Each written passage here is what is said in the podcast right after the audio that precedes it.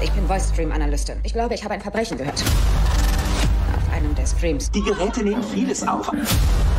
Sie markieren die Datei als schadhaft, löschen sie. Sowas ist nicht problemlos. Das wissen Sie. Ich glaube, dass eine Frau Hilfe braucht. Wie kann ich rausfinden, wer das war? Mit der Gerätenummer und dem Admin-Code. Kannst du mir den machen? Das ist der letzte gefallen, Botnet. Sie schließen Ihre Dateien, kommen in mein Büro und wir hören uns die Aufnahmen gemeinsam an. Ist Schalz? Ich muss wissen, worum es hier geht. Hier geht es allem Anschein nach um etwas, was nach einem Mord klingt. Woher weiß ich das? Weil ich es gerade gesagt habe. Zweimal schon. Vielleicht kompensieren Sie damit eine andere reale Belastung. Können wir bitte das FBI anrufen? Soweit ich weiß, waren Sie aus psychischen Gründen krankgeschrieben? Wieso steht das in meiner Akte?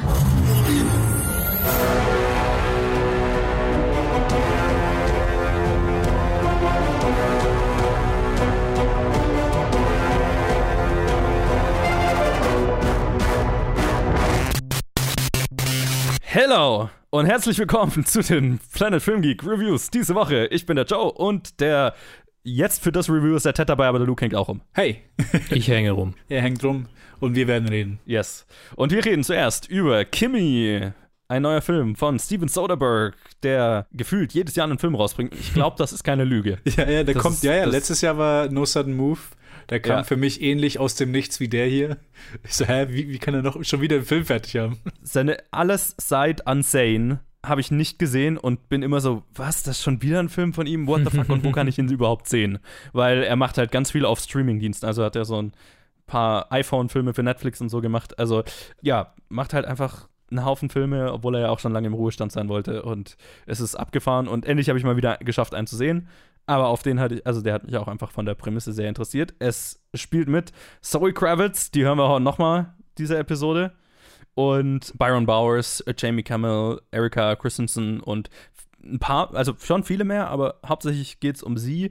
Es ist ein Film, der während der Covid-19-Pandemie spielt und diese auch zum, nicht zum Thema hat, aber es ist ein essentieller Teil des Plots, weil es geht um eine junge Frau, Angela heißt sie, ist ja nie irgendwie wichtig für den Film, deswegen habe ich mich hier erinnert.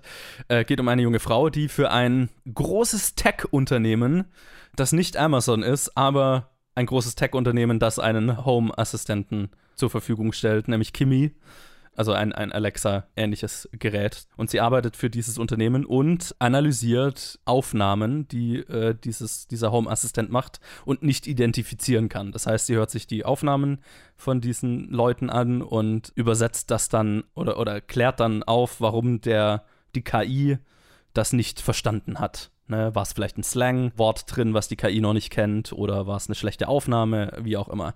Also es ist eine von diesen Leuten, was Amazon ja auch hat, die die Leute abhören. Und der Plot wird losgetreten, als sie in einer dieser Aufnahmen glaubt, einen Mord zu hören. Oder zumindest einen Überfall irgendeiner Art. Was, was schlecht ist. Ein Verbrechen. Sie glaubt, ein Verbrechen gehört zu haben und versucht dann, äh, das erst intern, firmenintern zu klären und merkt sehr schnell, dass es da A, kein Interesse gibt, sowas überhaupt aufzuklären, weil es Probleme für die Firma mit sich bringen könnte. Und B, vielleicht sie an einer Schwör Verschwörung dran ist und plötzlich Leute in Vans hinter ihr her sind und so weiter. Und das ist sehr paranoid, es ist sehr Hitchcockian. Es ist so Hitchcockian, Es ist so shit. Hitchcockian, ja. Es ist so unglaublich Hitchcockian. Es ist, äh, ja, es ist großartig. Und ja, wie gesagt, die Covid-19-Pandemie ist insofern ein essentieller Plotpoint, als dass sie zu Hause ist, so ein bisschen ähm, agoraphobisch, also sich nicht halt vor die Tür traut und natürlich durch die Pandemie noch verstärkt. Also sie ist die ganze Zeit dabei, sich die Hände zu desinfizieren, Masken zu tragen und so weiter. Und ja, Ted, wie hat er dir denn gefallen? Mir hat er sehr Spaß gemacht. Ähnlich wie No Sudden Move letztes Jahr, den ich, den ich auch auf HBO Max gesehen hatte. Ja, also Soderbergh ist halt so ein, so ein, ein, ein spaßiger Regisseur irgendwie. Also ähm, ich habe nicht allzu viel von ihm gesehen, muss ich sagen, außer halt so das wirklich sehr bekannte Zeug. Und das war halt immer so, okay, I'm here to have fun. Also ich, Unsane habe ich zum Beispiel nicht gesehen, deswegen ich weiß gar nicht mal, gibt es Filme, wo er so wirklich Aussagen trifft und irgendwie so von der Seele redet. Und das habe ich nicht so das Gefühl. Also, ja, ich habe hier ein paar interessante Konzepte. Ja, wie gesagt, ich Also, habe ich hab nicht so viel von Ich glaube. Kimi, Kimi hat schon eine Aussage in, in dem Sinne, dass es Big Tech ist böse. Oh ja, ja, ja. Home, Home Assist Assistenten, die dich abhören, sind kacke. Oh und ja. an Zane äh, geht es halt mehr um, äh, geht's um eine Frau, die in eine Kli psychische Klinik eingewiesen wird und sagt, sie ist nicht, also ne, Ja. ist sie psychisch krank, ist sie, also, oder will ihr jemand was anhängen, bla. Der hat, glaube ich, schon auch eine Aussage. Es sind eher so die Fluff-Filme wie Logan Lucky, die jetzt, oder, oder Ja, die halt dann, Oceans-Filme. ja, die genau, halt- das sind so die großen, die in Erinnerung bleiben. Jetzt auch bei Kimi ist aber, ich habe trotzdem nicht so das Gefühl, dass es so was mega Persönliches ist. Es ist also, okay. Nein. Also, ich habe hier ein interessantes Konzept, was in diesem Fall halt Corona Rare Window ist. äh, mit, also, also Rare Window im 21. Jahrhundert, äh, Ja. wo, auch, wo du auch eine Anspielung hast mit einem Typen, der, der sie aus dem anderen, vom Gegenüber aus dem, aus, aus dem Fenster anschaut, mit wirklich mit Yes. einem Fernglas und so, ah, James Stewart, hallo. Ja, genau. Nur in dem Fall beobachtet er sie. Und, äh, ja. Ah, ist das so gut. Genau. So ja, äh, ich hatte super Spaß mit ihm. Ich fand es, ich finde äh, die die Prämisse ist super exekutiert. Ich finde der ganze Setup so in ihrem Haus, es war richtig interessant, das zu sehen. Und dann vor allem auch dieser Versuch, also sie hat ziemlich früh hat sie einen Versuch aus aus dem Haus zu gehen, wo sie es halt doch nicht schafft. Und vielleicht bei mir war es nie so in, in dem Level, aber da habe ich mich schon selber ein bisschen gesehen, so über wie die Pandemie so ein bisschen Einfluss auf mich hatte und mein, meine Mental Health.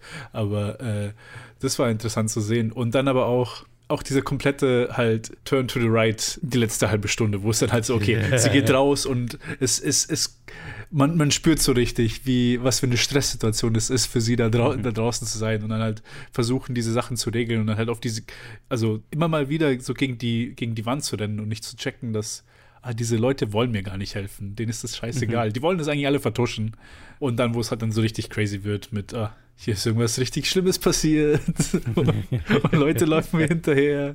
Und dann, was, was mir richtig Spaß gemacht hat, irgendwann im Film kommt dann ein, ein ein Character Actor, den ich, den ich sehr mag, den ich sehr aus Jane the Virgin mag. Ich weiß nicht, ob, ob ihr die Serie kennt.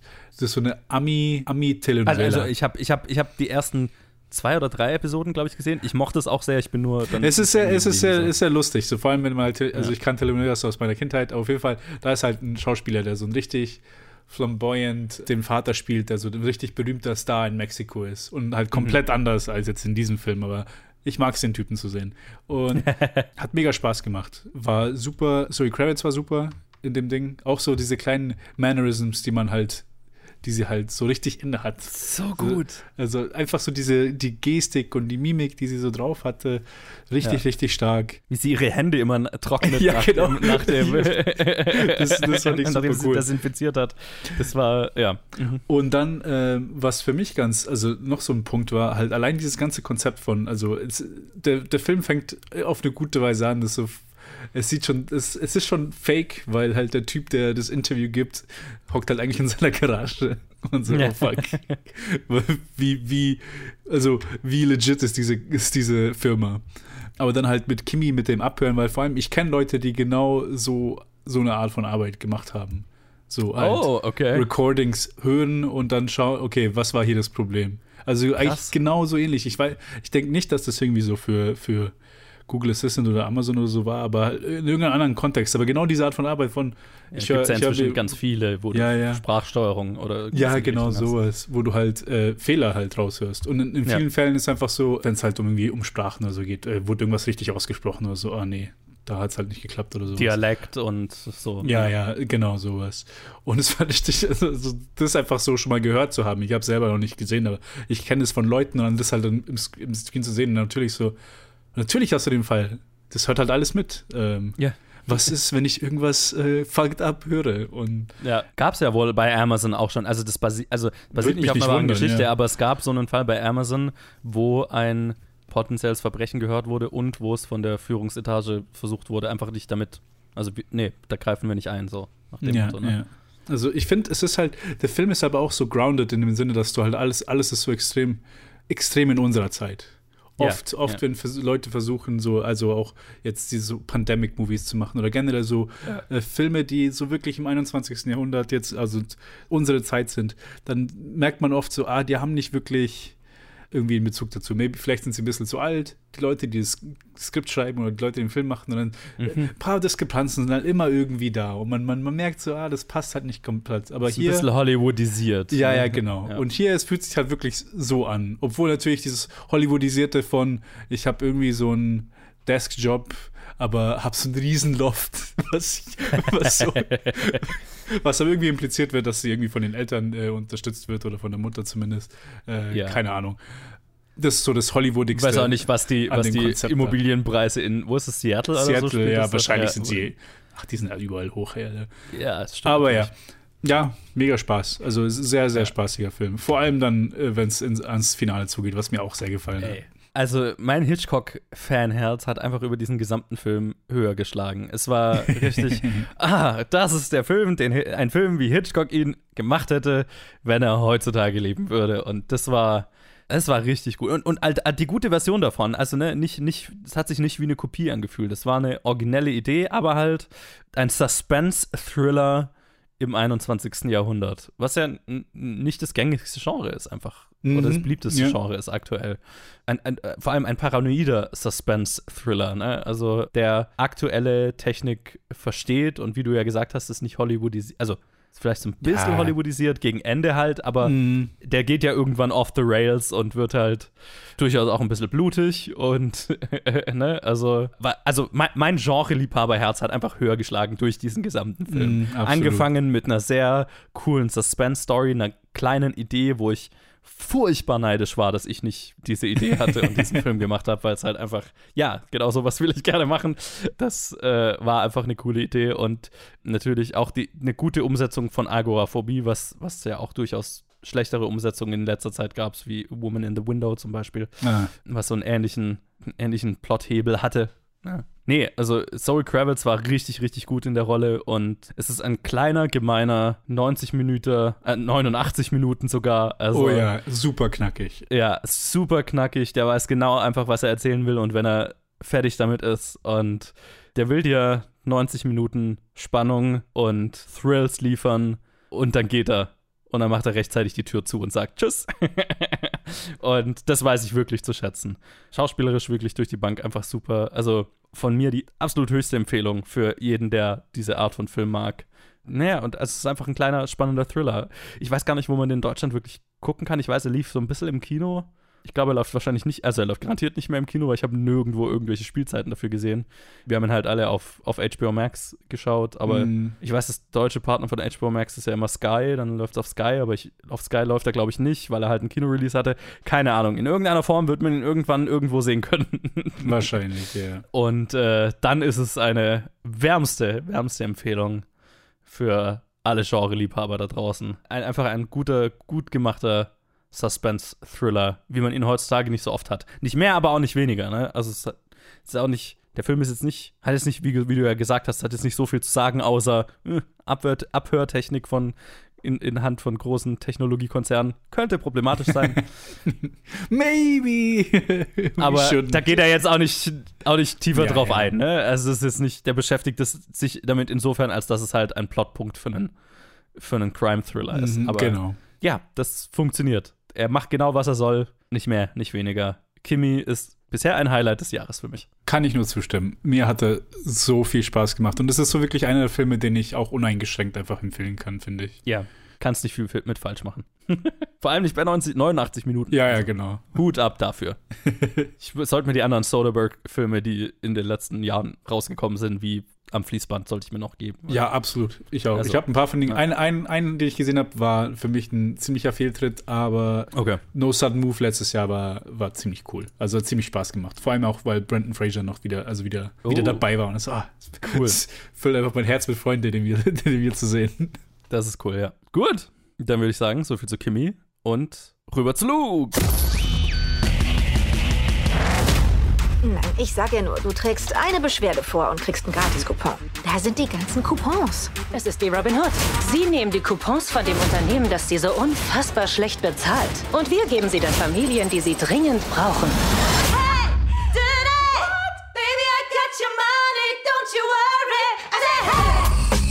Wir ermitteln gegen einen Ring von Couponfälschern und es entstanden Verluste von zig Millionen Dollar. Wir sind Queen Pins, Bitch. Ist eine Krise auf nationaler Ebene. Wer ist das Girl? Oh, Also offensichtlich weiß er gar nicht. Rufen Sie Phantombildfeinde! Sie verlangen ein Phantombildzeichner? Für wen halten Sie die Frau? Jack the Ripper?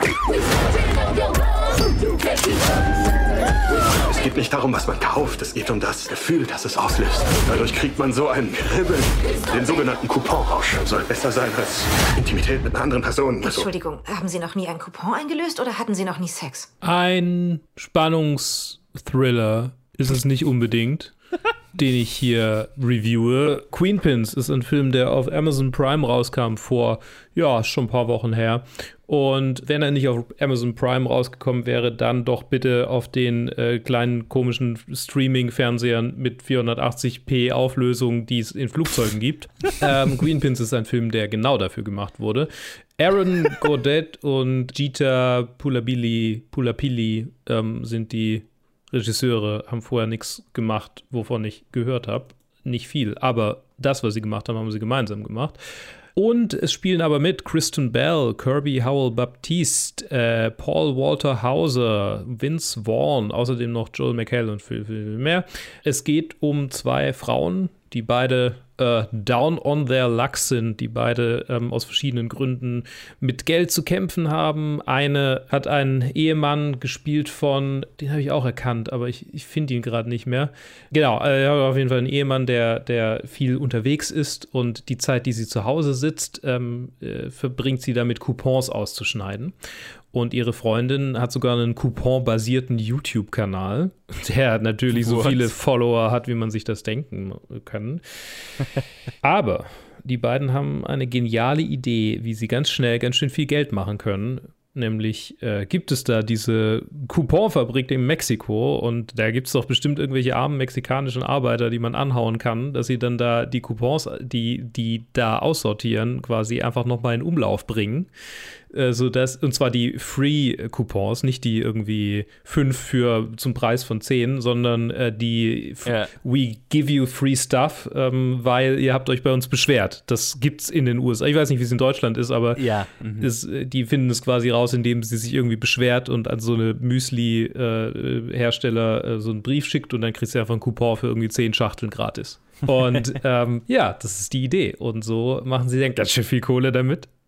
Und dann kommt die, die DEA in Form von Paul Walter Hauser, der ein sehr wunderbar mit seinem Leben absolut unzufriedenen Mall Detective spielt, der das erste Mal was Aufregendes hat, indem er realisiert, boah, das sind keine Fake-Coupons, weil er ist quasi der Typ, der die Fake-Coupons rausfindet. Er ist nicht nur ein, er ja. ist nicht mal nur ein Mall Detective, er ist quasi der Experte für Fake-Coupons und reist quasi von Mall zu Mall zu Mall, um rauszufinden, oh, sind das chinesische, sind das litauische, was auch immer.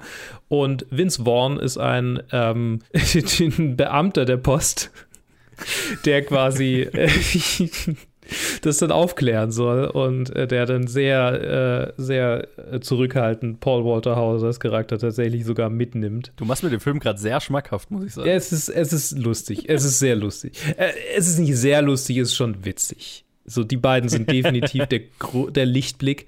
Die Geschichten von den Hauptcharakteren äh, Connie und Jojo, also Kristen Bell und Kirby Howell Baptiste Charakter, Charaktere sind ja halt irgendwie so, okay, es ist genug Emotionalität da, damit man mitgehen kann. So irgendwie, keine Ahnung, Kristen Bells Charakter hat super viele Schulden, weil sie und ihr Mann ein Kind kriegen wollten und dann irgendwie drei In-vitro-Fertilisationsbehandlungen gekauft haben und deshalb irgendwie 60.000 Dollar Schulden haben. Und dummerweise war das äh, dann ein, nach drei Monaten eine Totgeburt, äh, sodass sie halt komplett einfach ihre richtig üblen Probleme haben. So, ne? mhm. Und da gibt es kleine Geldwäsche, Intermezzi und so. Es ist sehr witzig alles. Es ist, es ist ganz nett. So, für einen Streaming-Nachmittag oder einen entspannten Freitagabend, sowas wollen wir jetzt gucken.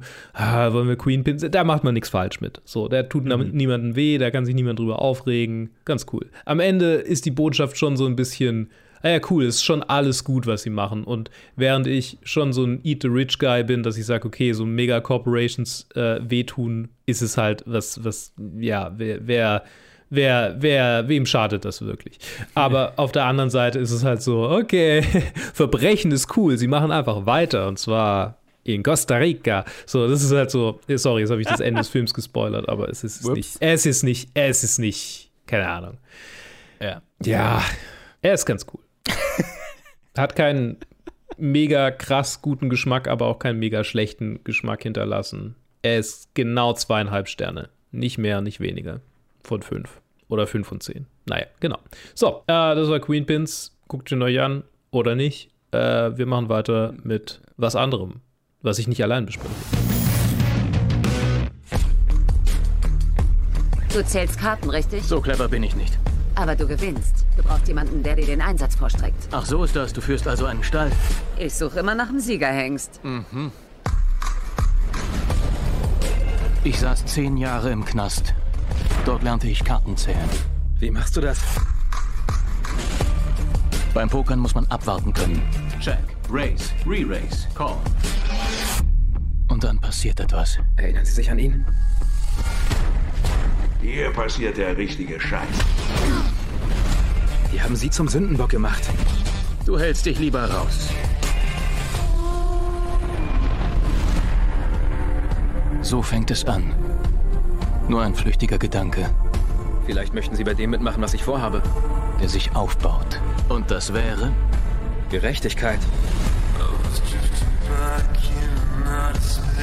Mir ist egal, ob du früher etwas Schlimmes getan hast. Nichts. Kann rechtfertigen, was wir getan haben. Apropos Queens. Apropos Queen. Im nächsten Film wäre gut, wenn du ein Pair of Queens hast. Wir reden über äh, The Card Counter von Paul Schrader. Sein neuer Film mit, mit Oscar Isaac in der Hauptrolle, wo ich ganz nebenbei erfahren habe, dass Isaac gar nicht sein Nachname ist, sondern einfach sein zweiter Vorname, weil er ja Hä? aus Lateinamerika ist. Und Mhm. sein voller Name ist Oscar Isaac Hernandez Estrada. Und Hernandez Oh. Estrada ist, sind, sind seine Nachnamen. Und Oscar Isaac ist ja bei den Vornamen. Aber ich habe erst gestern, glaube ich, so, so, so, so einen Clip von ihm gesehen bei SNL, wo er sagt, ja, ich habe Hollywood gesagt, sucht euch einfach zwei Namen aus. Und sie Ja. haben die zwei weißen Namen genommen. Ja, ich wollte schon sagen, okay, die anderen waren äh, zu äh, ethnic. south of the border. Ja, genau. Aber ja, hier wir den Film. Neben Oscar Isaac haben wir äh, sehr prominent Tiffany Haddish und Ty Sheridan und noch ein bisschen Willem Dafoe mit dabei.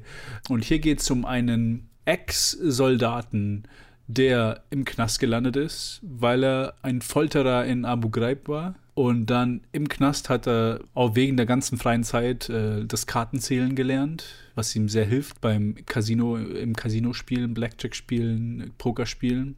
Und so verbringt er jetzt sein Leben, nachdem er rausgekommen ist aus dem, aus dem Knast. Und halt, er zieht von Casino zu Casino, macht überall nur so ein bisschen Geld, weil er nicht auffallen will, weil er nicht rausgeschmissen werden will und macht halt so ein paar hundert Dollar hier und da, hier und da, geht irgendwo schlafen und zieht halt von, von Stadt zu Stadt. Das ist so das Leben, was er führt. Und irgendwann trifft er halt auf Ty Sheridan, der einen Plan ausgehekelt hat, der ihn in ziemlich düstere Richtungen zieht. Ich weiß nicht, ich will das gar nicht sagen, weil es. Ich weiß nicht, Nee, wie, nee, nee, ich, Trailer ich würde würd so viel sagen, Ty Sheridans Plan ist sehr düster und hat mit Oscar Isaacs Vergangenheit als Folterer in Abu Ghraib zu tun. Genau, genau.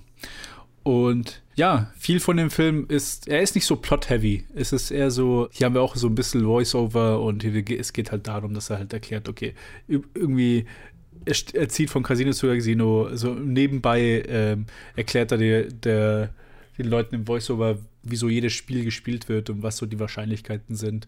Aber es geht eigentlich darum, quasi, wie er damit umgeht, Folterer gewesen zu sein und wie er gerade sein jetziges Leben lebt und wie quasi seine Vergangenheit den Einfluss auf sein jetziges Ich hat.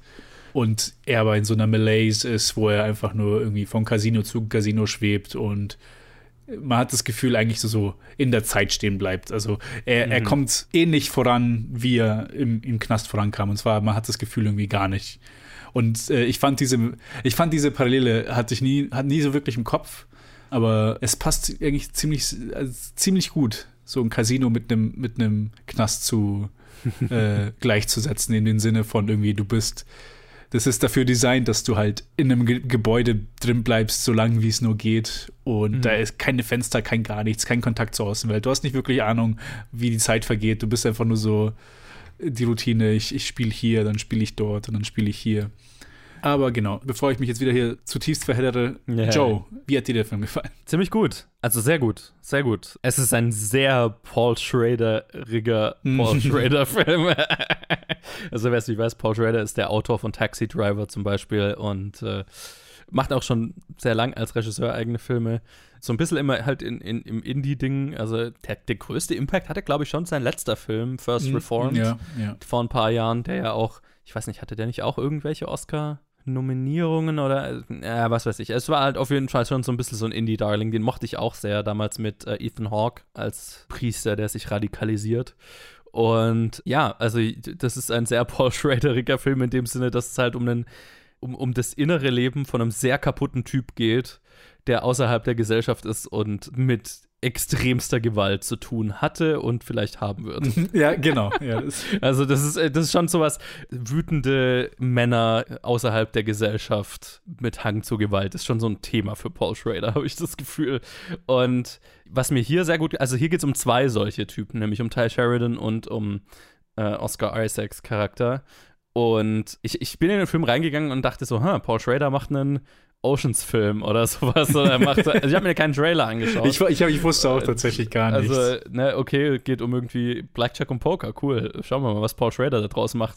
Und natürlich geht es nicht wirklich um Blackjack und Poker. Also es geht dann schon darum, dass Tiffany Haddish halt eine Frau ist, die quasi Spiel, äh, Spieler, professionelle Spieler mit Investoren verknüpft, um die halt zu Profispielern zu machen, sozusagen, um Turniere mit denen zu betreiben und äh, Preisgelder abzustauben, so 50-50 dann quasi. Und sie heuert ihn an, um ein Pokerturnier zu spielen. Und er macht es halt eigentlich, weil er Ty Sheridan von dem abhalten will, was er plant. Und eigentlich geht es darum, die Seele dieses jungen Mannes zu retten, bevor er so wird wie er selber. War so mein, Mhm. mein, Ja. meine Interpretation dieses Films. Und es ist so ein Film, es ist so, wie sich halt First Reformed zwar schon mit Religion beschäftigt, aber halt auch ganz viel mit existenzieller Angst und vor allem mit dem Klimawandel und so weiter.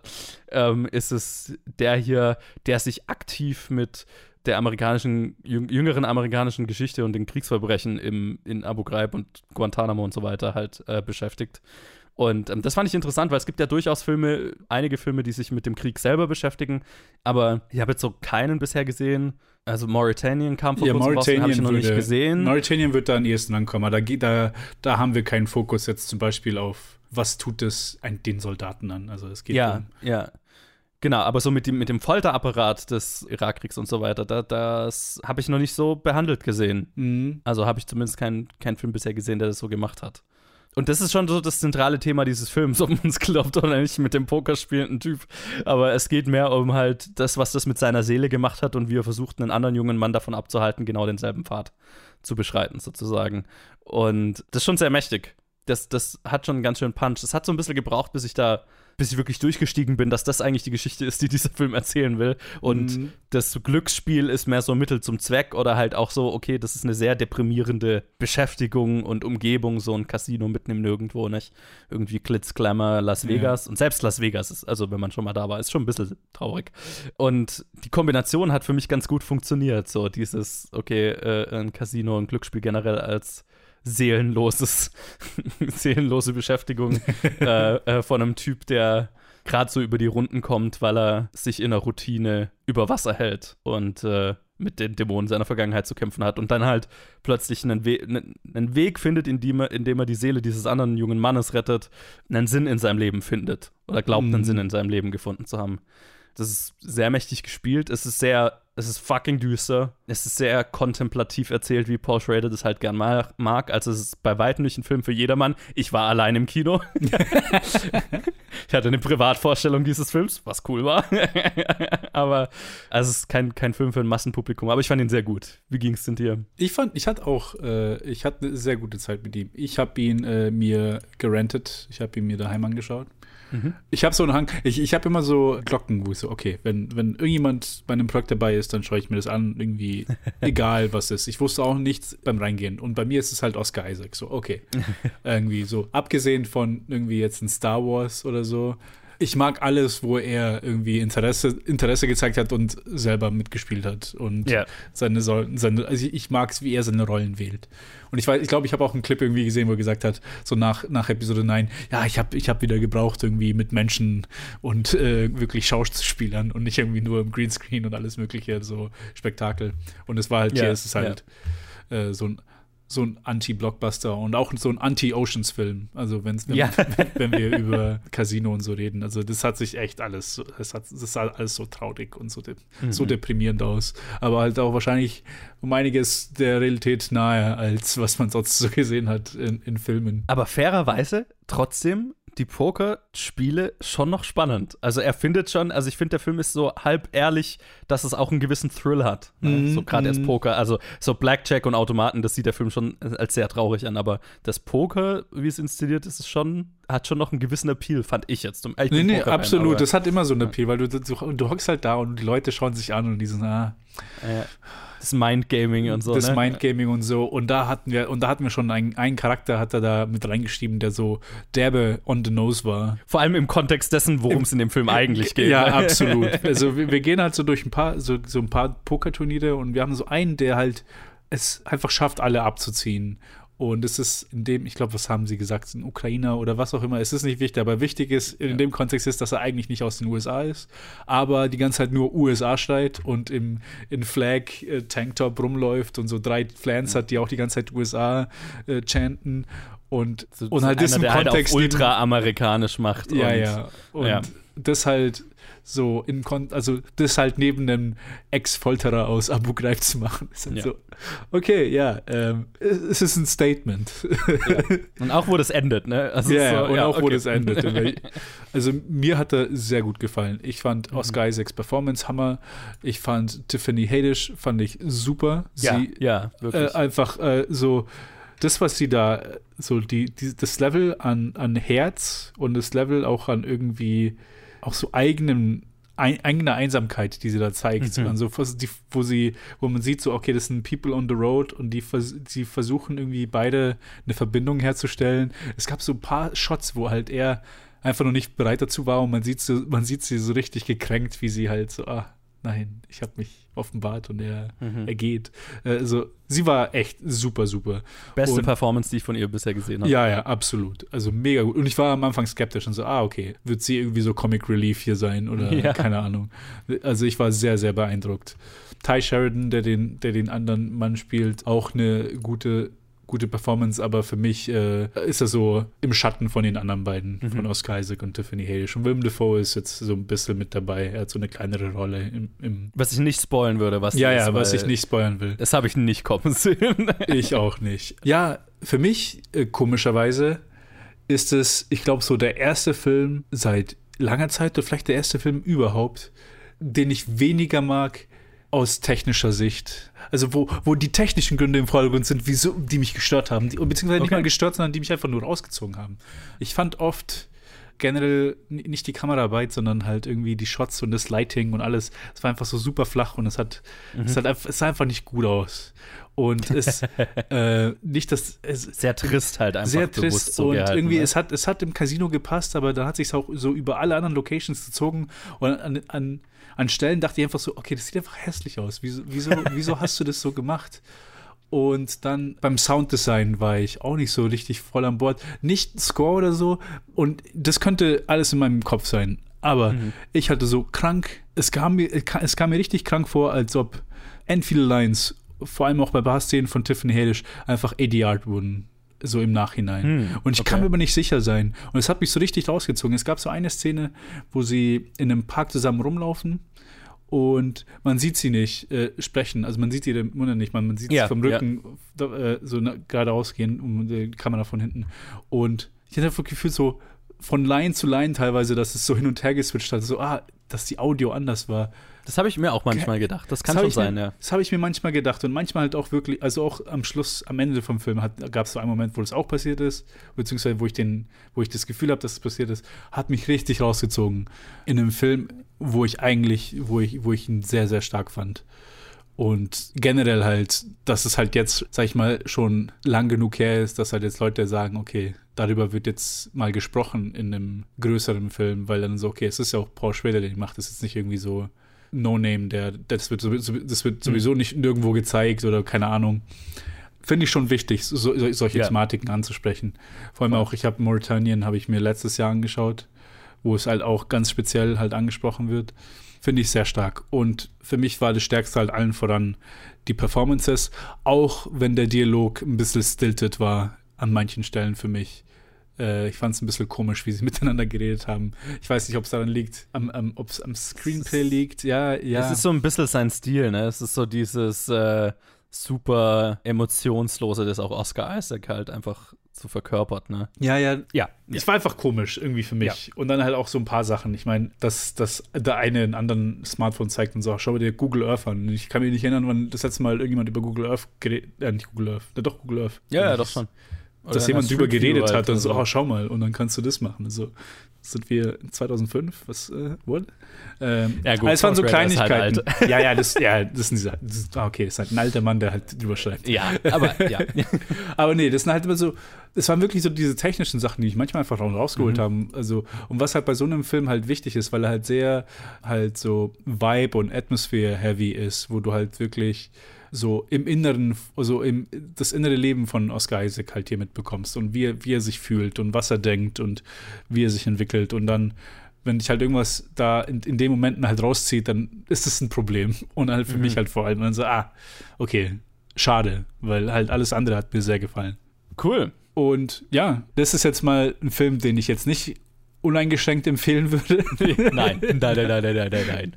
Allein, ich meine, die, die, ihr wisst, worum es geht. Ich wusste nicht, dass es darum geht. Ich dachte halt wieder, wieder Joe, dass es halt einfach nur um einen Card-Counter geht und halt irgendwie so ein Casino-Film halt. Nie- nicht reingehen und einen Glücksspielfilm, Ja, ja. Film oder sowas erwarten. Weil Weil das dachte ich auch, als ich reingegangen bin. Also eher deswegen wollte ich Taxi zumindest Driver als Ocean's Eleven. Ja, genau. Deswegen wollte ich zumindest den Kontext geben, auch wenn ich jetzt nicht mehr davon verraten wollte. Aber mit dem Kontext, wenn euch diese Thematik nicht abschreckt und interessiert, ist es auf jeden Fall eine Empfehlung von mir, dieser Film. Ja, also äh, auch in dem Sinn eine äh, vorsichtiges Trigger Warning. Es werden echt heftige Folterszenen gezeigt. Oh ja, es wird wirklich gezeigt, wie, also für mich war das so, als ob das so One Circle of Hell. Ja. Man, man, wie das einfach gezeigt wird und die Umsetzung, wie, wie, de- wie er sich daran erinnert. Das ist so, oh fuck, das, das, das, das war Mhm. Sehr dämonisch. Ja. Ja, also deswegen äh, äh, nicht uneingeschränkt empfohlen, aber höchst empfohlen von mir. Ja, absolut, absolut. Wärmstens empfohlen. Gut, dann machen wir einen Trenner und kommen von den Folterszenen Abu Ghraib zu. Meine Bestimmung auf dieser Welt ist allein Roxanne zu lieben. Weiß sie das? Die Welt toleriert niemanden wie mich neben einer großen, schönen Frau. Wir haben kein Geld. Eine kluge Heirat ist die einzige Lösung. Ich lasse mich nicht retten. Ich bin nicht in Not. Liebe, ist sie bedeutungslos für euch? Kinder brauchen Liebe. Erwachsene brauchen Geld. Ich muss etwas beichten. Mir? Ich bin unsterblich verliebt. Vielleicht empfindet er genauso. Aber ich habe noch nie mit ihm gesprochen. Über eure Liebe? Überhaupt. Er heißt Christian. Christian Neuvillette. Er ist ein neuer Rekrut in eurem Regiment. Werdet sein Freund. Vielleicht mag ich ihn nicht. Eine Frau wie Roxanne will Esprit. Ich verstehe mich nicht aus romantischer. Ich bin ein Poet. Meine Worte aus eurem Munde. Ich mache euch zum Romantiker. Wenn ihr mich dafür stattlich macht. Sie liebt mich! For someone to say all the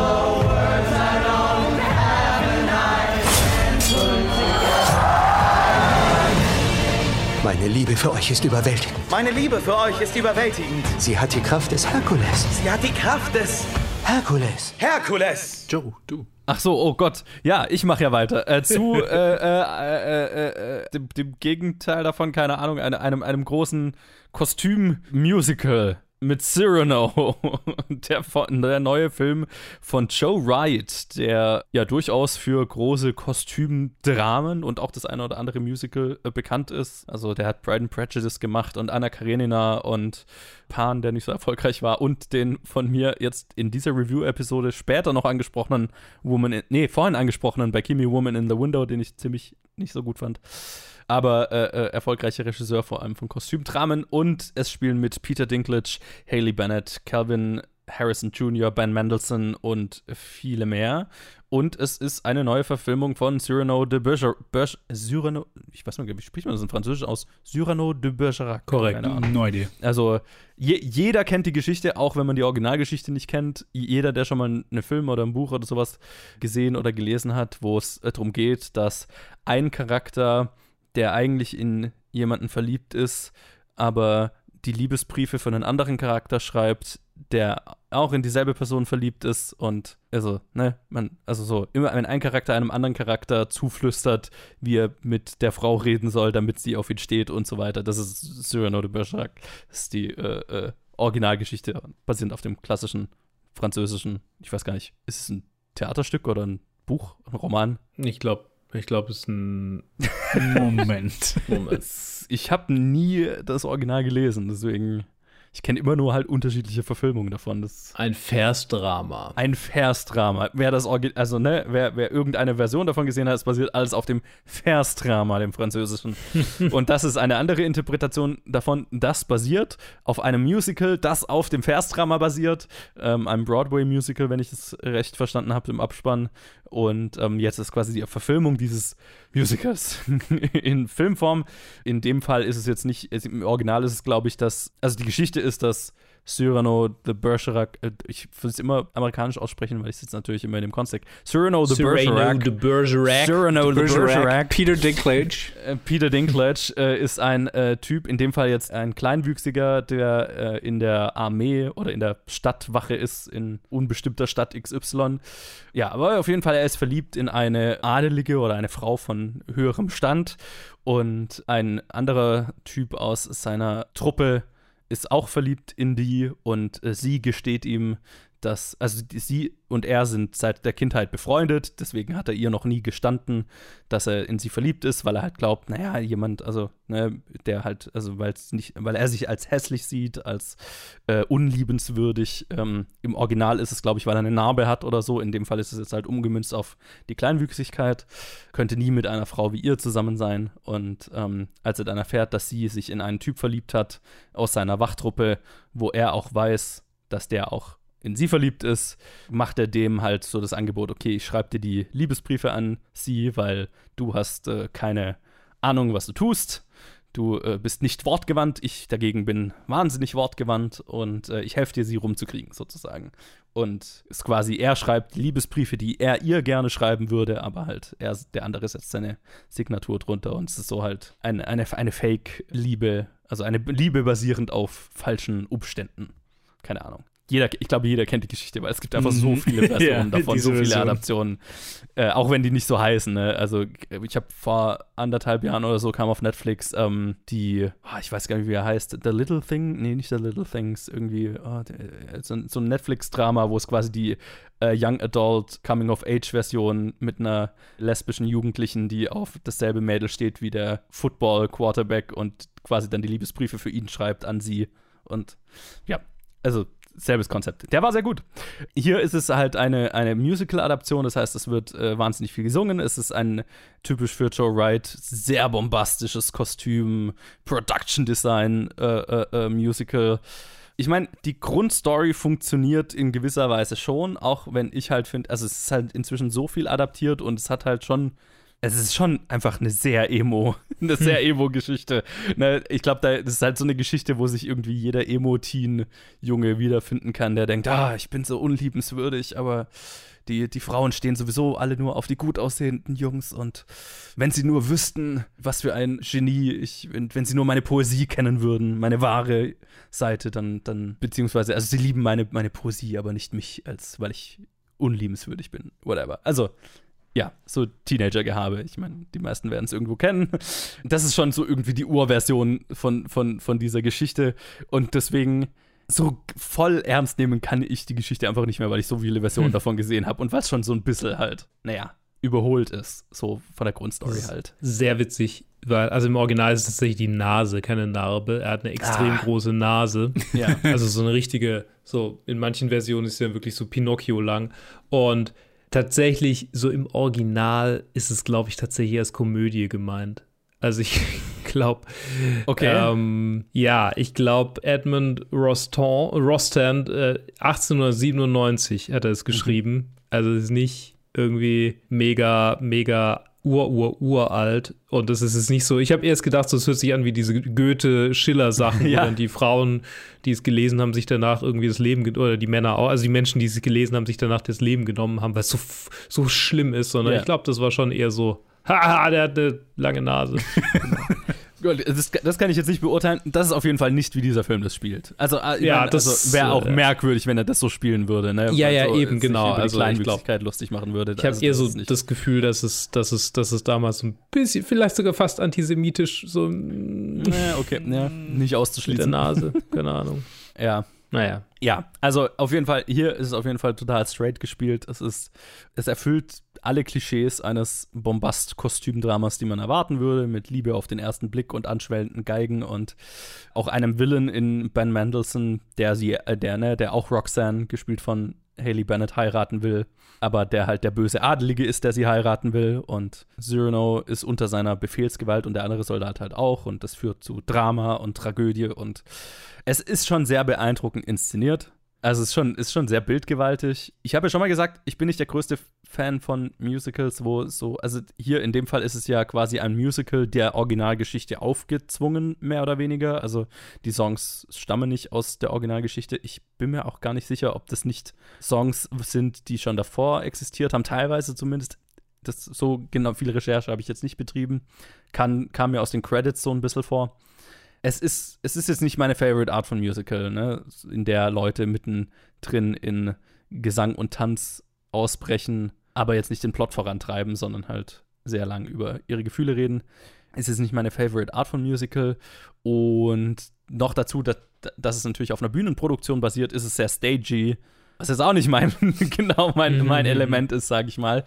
Ne, äh, Oder was, nee, stagey ist vielleicht nicht der richtige Ausdruck, es ist sehr theatralisch. Ne, Die Emotionen sind groß, das Schauspiel ist groß, als wäre es noch auf der Theaterbühne, aber halt mit Millionen von Dollar und gigantischem Pro Production Design und Sets und so weiter. Und wie gesagt, eine etwas überholte Originalstory.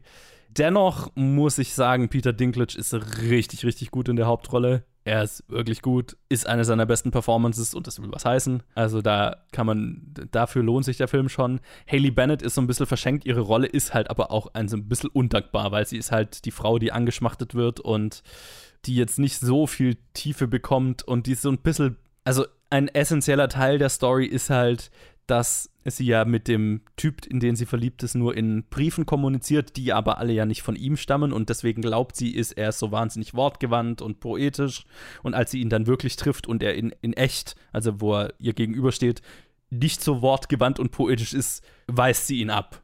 Und das wirkt so ein bisschen überholt, das wirkt so ein bisschen lächerlich. Also das, das, wenn man es jetzt auf der, auf der Shakespeare, äh, also auf der, okay, es ist ein alt, alt älteres Bühnenstück, ein älteres Drama, auf der, dieser Ebene betrachtet, dann funktioniert es vielleicht noch ein bisschen besser. Ich habe mich so ein bisschen dran gestoßen. Was mich, was mich so ein bisschen bei Laune gehalten hat, war die, war die Inszenierung und dafür kann ich den Film schon empfehlen und die, Grundperf die grundlegende Hauptperformance von Peter Dinklage. Die Geschichte kennt man wahrscheinlich schon ähm, und dann weiß man selber, wie man dazu steht. Ich habe schon, also mir gefallen die moderneren Varianten davon besser, weil es die oft schaffen, die grundlegende Problematik der Geschichte ein bisschen zu, auszubügeln, weil es halt keine, keine volle Adaption ist, so in dem Sinne, ne? Aber es hat schon lustige, Perf also es hat auch Humor, es hat lustige Performances. Ich fand Ben Mendelssohn als ein sehr over-the-top Cartoon-Villain ganz, ganz unterhaltsam. Peter Dinklage gibt, gibt sein Alles. Aber es ist nicht eine warme Empfehlung, es ist eine Empfehlung für die Fans des Bombast-Kostümdramas. Dann kann man hier bestimmt ein bisschen was gewinnen. War jetzt nicht mein Favorite des Jahres, aber ich fand ihn jetzt auch nicht scheiße. Und in dem Sinne, Trainer. Wir alle haben eine Geschichte. Aber wodurch sie sich unterscheiden, ist nicht, wie sie enden, sondern vielmehr der Ort, wo sie beginnen. Ich und das Mädchen. Meinst du, wir haben eine Zukunft? Klar, wieso denn nicht? Naja, sie ist eine Katholikin. Du weißt, wer du bist. Du bist Buddy aus Belfast, wo alle dich kennen. Und die ganze Familie auf dich aufpasst. Sei brav, mein Sohn. Und wenn du nicht brav sein kannst, Sei auf der Hut. Das ist und bleibt doch so. Wir wollen das Viertel ein bisschen bereinigen. Du willst bestimmt nicht der Ausgestoßene in der Straße sein. Rühre meine Familie an und ich töte dich. Waren es die von unserer Seite, die das getan haben? Es gibt nicht unsere und deren Seite in unserer Straße. Zumindest ist es bisher nicht so gewesen. Wir leben in einem Bürgerkrieg. Jetzt können wir über einen Neuanfang nachdenken. Meine Mami sagt, wenn wir nach England gehen, werden die Schwierigkeiten haben, uns zu verstehen. Das ist überhaupt kein Problem, Junge. Ich bin mit deiner Granny 50 Jahre verheiratet und habe sie noch nie verstanden. Sag, was du willst. Ich will, dass du und meine Granny auch mitgehen. Und somit kommen wir zu einem weiteren Typus Film. Ich habe das Gefühl, diese ja, wir, wir gehen so jedes Genre ab, was, was man so haben kann in, uns, in, diese, in diese Review-Folge. Und jetzt sind wir bei den, bei den klassischen äh, Quote unquote Oscar Bates gekommen oder die, die man Oscar Bates nennen könnte. Ein Black and White Drama, das in Nordirland spielt während den Troubles, während den Clashes zwischen den Protestanten und den Katholiken von Kenneth Branagh, der sich hiermit sehr, sehr, sehr einen Oscar verhofft, denke ich mal. Mit einem Cast, mit, äh, wir haben hier Jude Hill, wir haben hier Catriona Balfe, sie kennt man aus Ford wie Ferrari, ich kenne sie tatsächlich aus nichts anderem. Ich glaube, sie war in Outlander wenn ich meiner Mom glauben darf. Ah, das, mit der das, könnte, das könnte sein, das weiß ich nicht. Äh, wir haben Judy Dench, wir haben Jamie Dorman, wir haben Kieran Heinz, den man auch aus so einem Character Actor, den man aus sehr vielen, sehr vielen, vielen, vielen Sachen kennt. Und viele, viele mehr, wo es halt um halt eine Familie geht, die so in einer, in einer Straße lebt, wo halt, wo halt die Kacke am Dampfen ist während, während dieses Konflikts. Und darüber hinaus haben sie halt auch Geldprobleme. Und darüber hinaus ist er nie daheim, der Vater, äh, gespielt von Jamie Dornan. Und weil er in England arbeitet. Weil also. er in England arbeiten muss, um Geld zurückzuschicken. Und das aber auch Probleme macht, wegen ganz anderen Gründen. Aber halt, hier haben wir den Fokus auf den kleinen Jungen, den, den jüngeren Sohn von Zweien, gespielt von Jude Hill, der ein sehr, sehr charismatischer junger Mann ist. ja, auch die, die, ich kann die Interviews mit ihm sehr empfehlen. Der ah, okay. Schon, ja, ja. ja, ja, er sieht, er sieht, äh, er ist ein richtiger Sweetheart. Also mhm. man kann, kann mir sehr, sehr gut vorstellen, dass, äh, dass er so jeden ein, ein Lächeln ins Gesicht zaubert, wenn er in so einen Raum geht und einfach äh, Ausstrahlung zeigt. Ja, also für mich, das ist so ein, einer von den Filmen, wo ich tatsächlich so ein bisschen was wusste, bevor ich mir den angeschaut habe. Beziehungsweise allein vom, vom Plakat her kann man sich irgendwie schon vorstellen, mhm. okay, in welche Richtung geht der Film so. Aber äh, anyway, Joe, ja. wie hat dir der Film gefallen? Ich mochte ihn sehr. Sehr sogar. Was ich gar nicht so erwartet hätte, weil ich fand den Trailer so ein bisschen, ja, okay. Ich, ich fand, der Film wirkte vom, vom Marketingmaterial und so weiter etwas kitschig. Und das ist er mit Sicherheit auch. Aber es ist ein Film, der es geschafft hat, mich für sich zu gewinnen über die Zeit und dem ich, dem ich deswegen sehr viel abgewonnen, ab, abgewinnen konnte. Es ist ein interessanter Ansatz in dem Sinne, dass es halt, also es ist so autobiografisch, ne, von, von Kenneth Branagh, der äh, quasi seine eigene Kindheit so ein bisschen erzählt, der in Irland zur Zeit der Troubles aufgewachsen ist. Also all das hat er wohl in irgendeiner Form erlebt, wie es in dem Film äh, dargestellt wird. Und es ist insofern halt eine interessante Erzählweise, als dass es halt wirklich die Perspektive eines kleinen Kindes zu dieser Zeit einnimmt und aus der, Perspektive, aus der Perspektive eines kleinen Kindes zu dieser Zeit erzählt und die Sicht auf diese Zeit und vor allem diesen Ort. Ne? Es ist so ein bisschen so ein Liebesbrief an Belfast, an die Stadt, aus der Kenneth Branagh stammt und auch so ein bisschen Liebesbrief an seine Familie und die Art und Weise, wie er aufgewachsen ist und die Troubles und der, der, na, der, die Bürgerkriegszustände und so weiter, die sind Teil davon, aber es geht mehr darum, wie halt ein Kind unter diesen Umständen aufwächst und halt trotzdem noch ein Kind ist. Ne? Also für ihn ist irgendwie wichtiger, dass er halt ein bisschen verliebt ist in das eine Mädel in seiner Klasse und halt irgendwie neben ihr sitzen will und wie, wie schafft er das und kann er überhaupt mit ihr reden, wenn er sich traut oder traut er sich nicht. Und gleichzeitig ist so ein bisschen Bürgerkrieg in seiner Straße. Ja, ja. Und die, Familie, die Familie bemüht sich halt, ihn halt nur auf das zu fokussieren. So, okay, ja. ja wir ja, reden über die genau. Schule, wir reden, wir reden über, also geh mal spielen oder was auch immer, aber äh, alles andere äh, is not really happening. So. Genau, also es ist, es ist ganz interessant in dem Sinn, dass halt die Eltern versuchen, das irgendwie von den Kindern wegzuhalten, die Gewalt und das Drama der Zeit, aber es natürlich auch gar nicht anders geht, als dass die Kinder das auf jeden Fall mitkriegen. Ne? Und da gibt es mhm. ein paar, finde ich, sehr eindrückliche Szenen.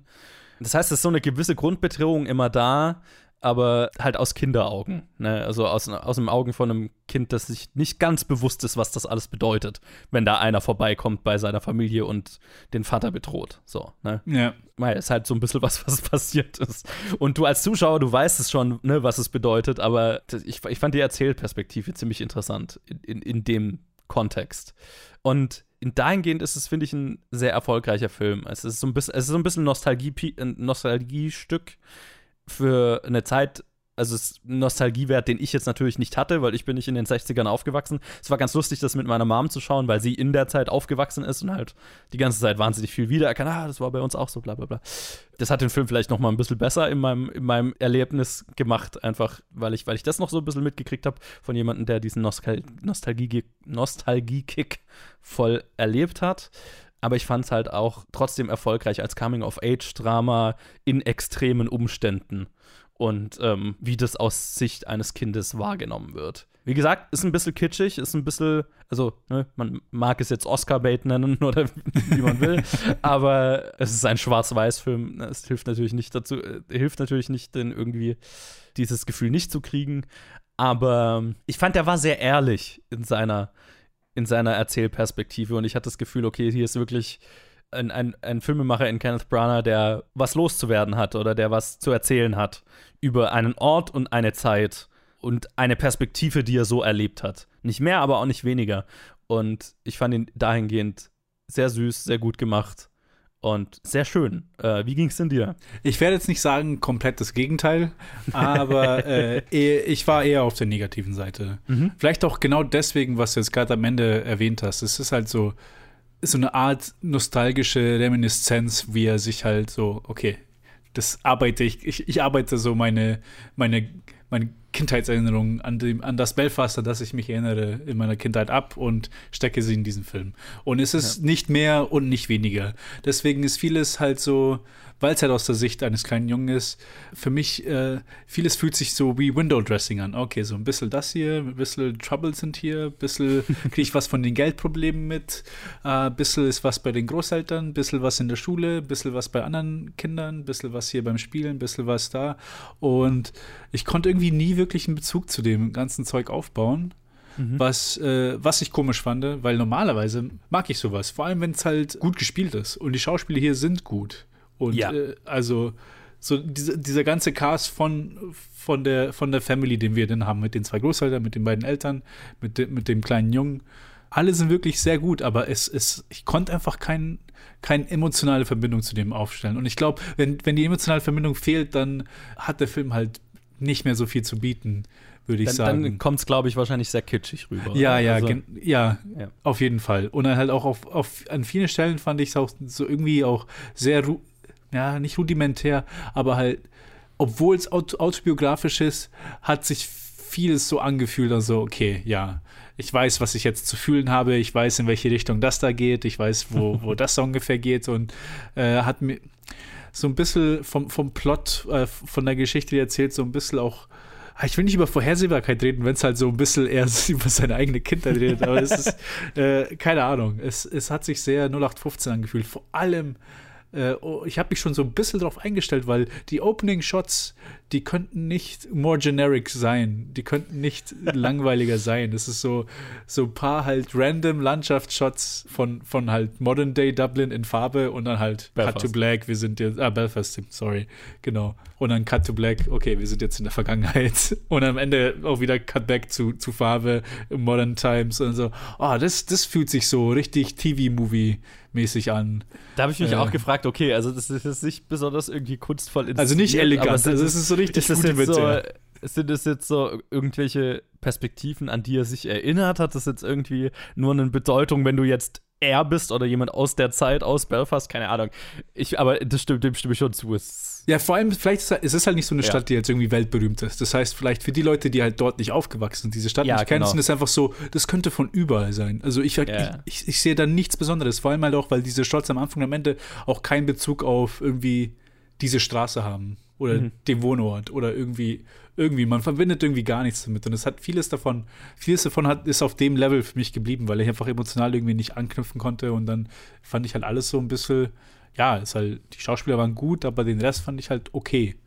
Und dann halt auch diese Entscheidung, das in so Black and White Cinematography fand ich jetzt, ja, kann man machen, wenn man irgendwie eine Vision dafür hat. Aber ich hatte nicht wirklich das Gefühl, dass er eine Vision dafür hatte. Es ist halt, es ist halt Black and White, weil weil Black and White. Ich, ich fand das insofern eine interessante Entscheidung, weil, weil, weil es ja durchaus darum geht, also naja, weil es ist ein junger Kenneth Branagh, also der heißt zwar nicht Kenneth Branagh in dem Film, aber es ist so ein bisschen eher hm. eine Version von ihm. Ja, äh, Namen und, haben wir ja nicht, also zum größten Teil. Er ist Buddy und Ma ja. und Pa und Pop und Granny, also die sind ja auch ja. so, so gecredited. Genau, also es, ja, es ist schon autobiografisch, aber es ist eine fiktionalisierte Version davon. Aber es geht ja schon darum, dass er halt früh mit Kino und Fernsehen aufgewachsen ist und dafür so eine Faszination hat. Mhm. Und ich hatte so das Gefühl, okay, dieses Schwarz-Weiß ist halt einfach die, die fiktionale Welt, die er halt sieht, ne, wenn er Fernsehen schaut. Und, und es, es, gibt Momente, wo er Star Trek schaut im Fernsehen und so weiter. Oh, ja, ja, ja, und ja. klar, das sieht da halt alles in Schwarz und Weiß. Und ähm, es hat sich so ein bisschen angefühlt wie,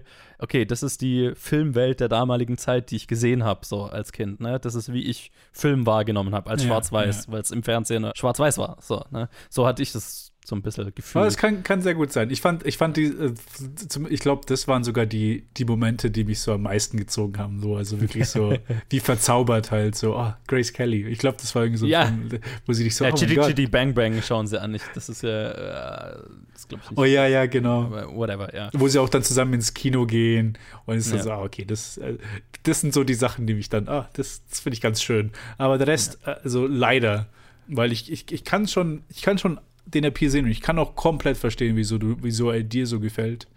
Es, ist, es hat halt für mich einfach nicht geklickt. Ja, ich, ich kann auch total sehen, wie, wie das überhaupt nicht klickt. Also, wenn das emotional für einen nicht klickt, ich glaube, dann hätte ich ihn auch gehasst.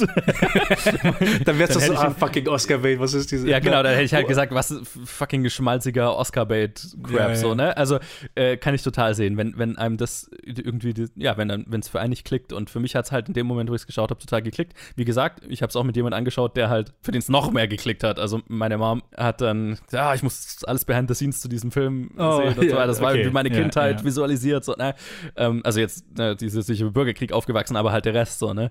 Ja, also keine Ahnung, für mich hat es halt emotional geklickt und auch so die, die nicht kitschige Komponente, ne? So dass äh, Jamie Dornan und Kate Triona Balfe, die die Eltern spielen, die halt diese schwere Entscheidung zu treffen haben, okay, fliehen wir aus diesem Kriegsgebiet und entwurzeln unsere Kinder sozusagen und uns lassen unsere Familie und, und unser, unser alles, was wir kennen und besitzen, zurück, aber geben vielleicht unseren Kindern eine Chance, in, eine, in Frieden aufzuwachsen oder bleiben wir halt hier und, und ja, riskieren halt die Gewalt, die hier ist und, und aber und ja, alles, was damit halt zusammenhängt. Das hat mich schon emotional super gepackt. Und hat halt hat wirklich so eine ernstere emotionale Komponente in was, was sonst sehr zuckersüß ist, mhm. äh, mit reingebracht, was, was mich einfach total gut mitgezogen hat. Und das muss man auch sagen, ne? Jamie Dornan und äh, Catriona Buff sind beide großartig. Ja, ja. Und auch Judy Dench und Kieran Hines als die, als die Großeltern äh, auch lustig. Ich glaube, also ich weiß nicht, ob sie beide Oscar nominiert sind oder nur Judy Dench, aber Was bei Judy Dench hatte ich so das Gefühl, okay, die muss blinzeln in einem Film und dann ist sie Oscar nominiert. aber sie ist auch sehr gut in der Rolle, aber. Ja, Judy Dench ist, ist, ja. ist, ist nominiert in Supporting Role. Ich habe ja. vorhin, hab vorhin noch diese PDF aufgemacht, die du, die du uns geschickt ja. hattest. oh ja, Kieran Hines auch, ja, er ist auch ja, beide, genau. beide nominiert. Also, ich kann total sehen, wenn, wenn, wenn der Film nicht für einen klickt, dann ist da sonst nicht viel. Aber äh, so als, ja, als, als eine, ich, ich fand es eine interessante Erzählperspektive. Mich hat es emotional gepackt und deswegen fand ich es ähm, so als autobiografisches Werk aus Sicht eines Kindes auf einer bestimmten Ort, eine bestimmte Zeit hyperspezifisch, aber dadurch auch irgendwie universell. Ich kann ihn durchaus sehr empfehlen. Und ich kann die Empfehlung verstehen. Schön ausgedrückt. Gut. Und damit machen wir nochmal einen Trenner und gehen zurück zu Luke, der alleine arbeiten muss. You have mascara all over your whole face. You actually have like a piece of toilet paper or oh, something. Do I really? Other side. There. Yeah. Just got dumped. I want to break up with you. What? Oh, me too. I'm breaking up with you. oh my god. What about this? Whenever we're feeling like we just can't take it anymore, let's call each other. We're each other's sadness sisters. Well, Sadness Sisters sounds like you're Diane Keaton, and I'm Meryl Streep, and we're in a Broadway play, but oh, I like it, yeah. That's a great cast. You should cast plays. Oh my god. And look at her with my boyfriend. This is bad. What the? He was the love of my life. Anne is the love of mine. But I'm not so sure that they're gonna realize it, not with these shiny new people around. So what are we supposed to do? We have to break them up. That's crazy. We can't do that. I Want You Back ist ein Film, der rauskam auf Amazon Prime. Sehen wir da ein Pattern. Und es ist ein Film von Jason Orley, der vorher tatsächlich mit, Pete Davidson, Davidson dessen, dessen Netflix-Special äh, Regie geführt hat und Weird. davor Big Time Adole äh, Ad äh, Adolescence, Adolescence.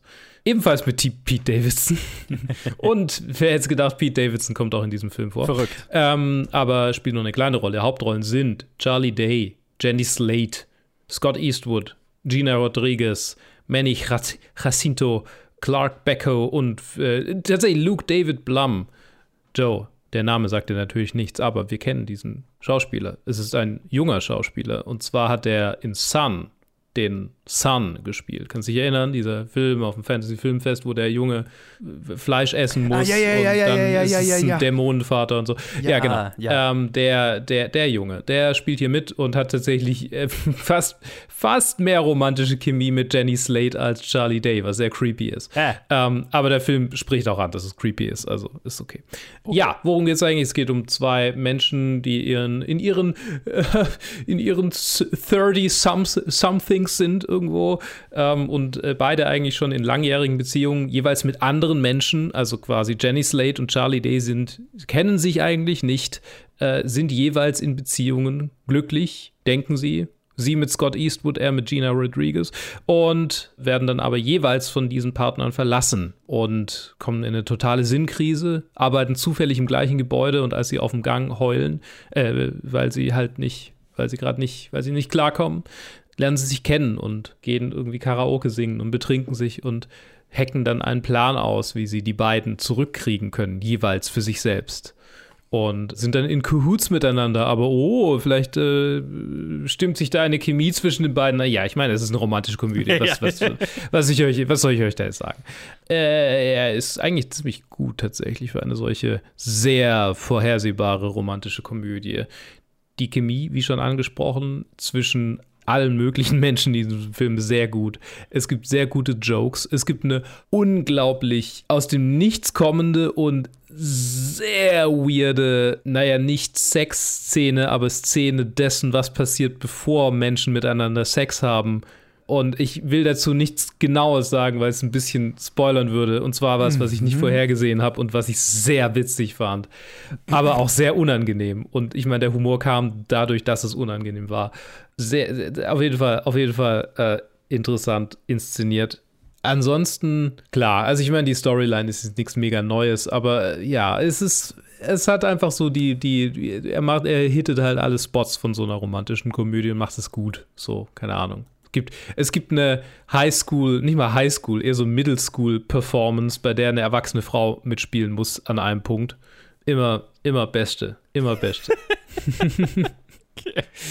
Ja, es und also auch für, für mich als äh, als Menschen, der irgendwie so mal kreativ tätig sein wollte und jetzt vielleicht mal gucken, vielleicht das jetzt sein kann, aber ähm, mal davon abgesehen, also so, so hier ähm, äh, Manny äh, Jacintos Charakter ist halt so ein gescheiterter Schauspieler, der jetzt Drama-Teacher an der Middle School ist und sich da quasi kreativ auslebt mit den, mit den Kids.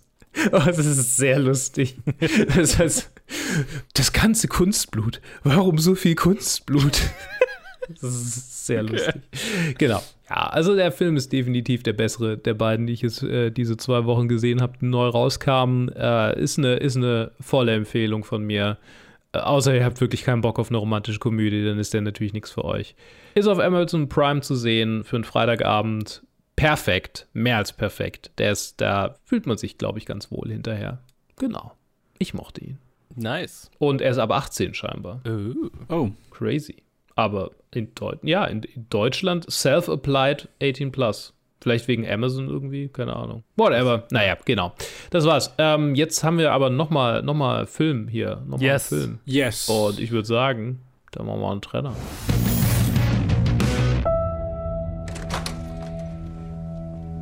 Was ist los?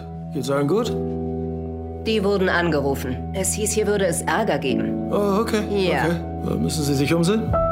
Ist ein bisschen nass, um zu trainieren, oder nicht? Müssen die Mädchen nichts für die Schule machen? Sie machen ihre Hausaufgaben. Tandy ist Beste in ihrer Klasse, genauso wie Lynn und Isha. Sie brauchen mir nicht zu sagen, dass wir hart zu den Kids sind. Das weiß ich selbst. Das müssen wir sein, um sie von der Straße fernzuhalten.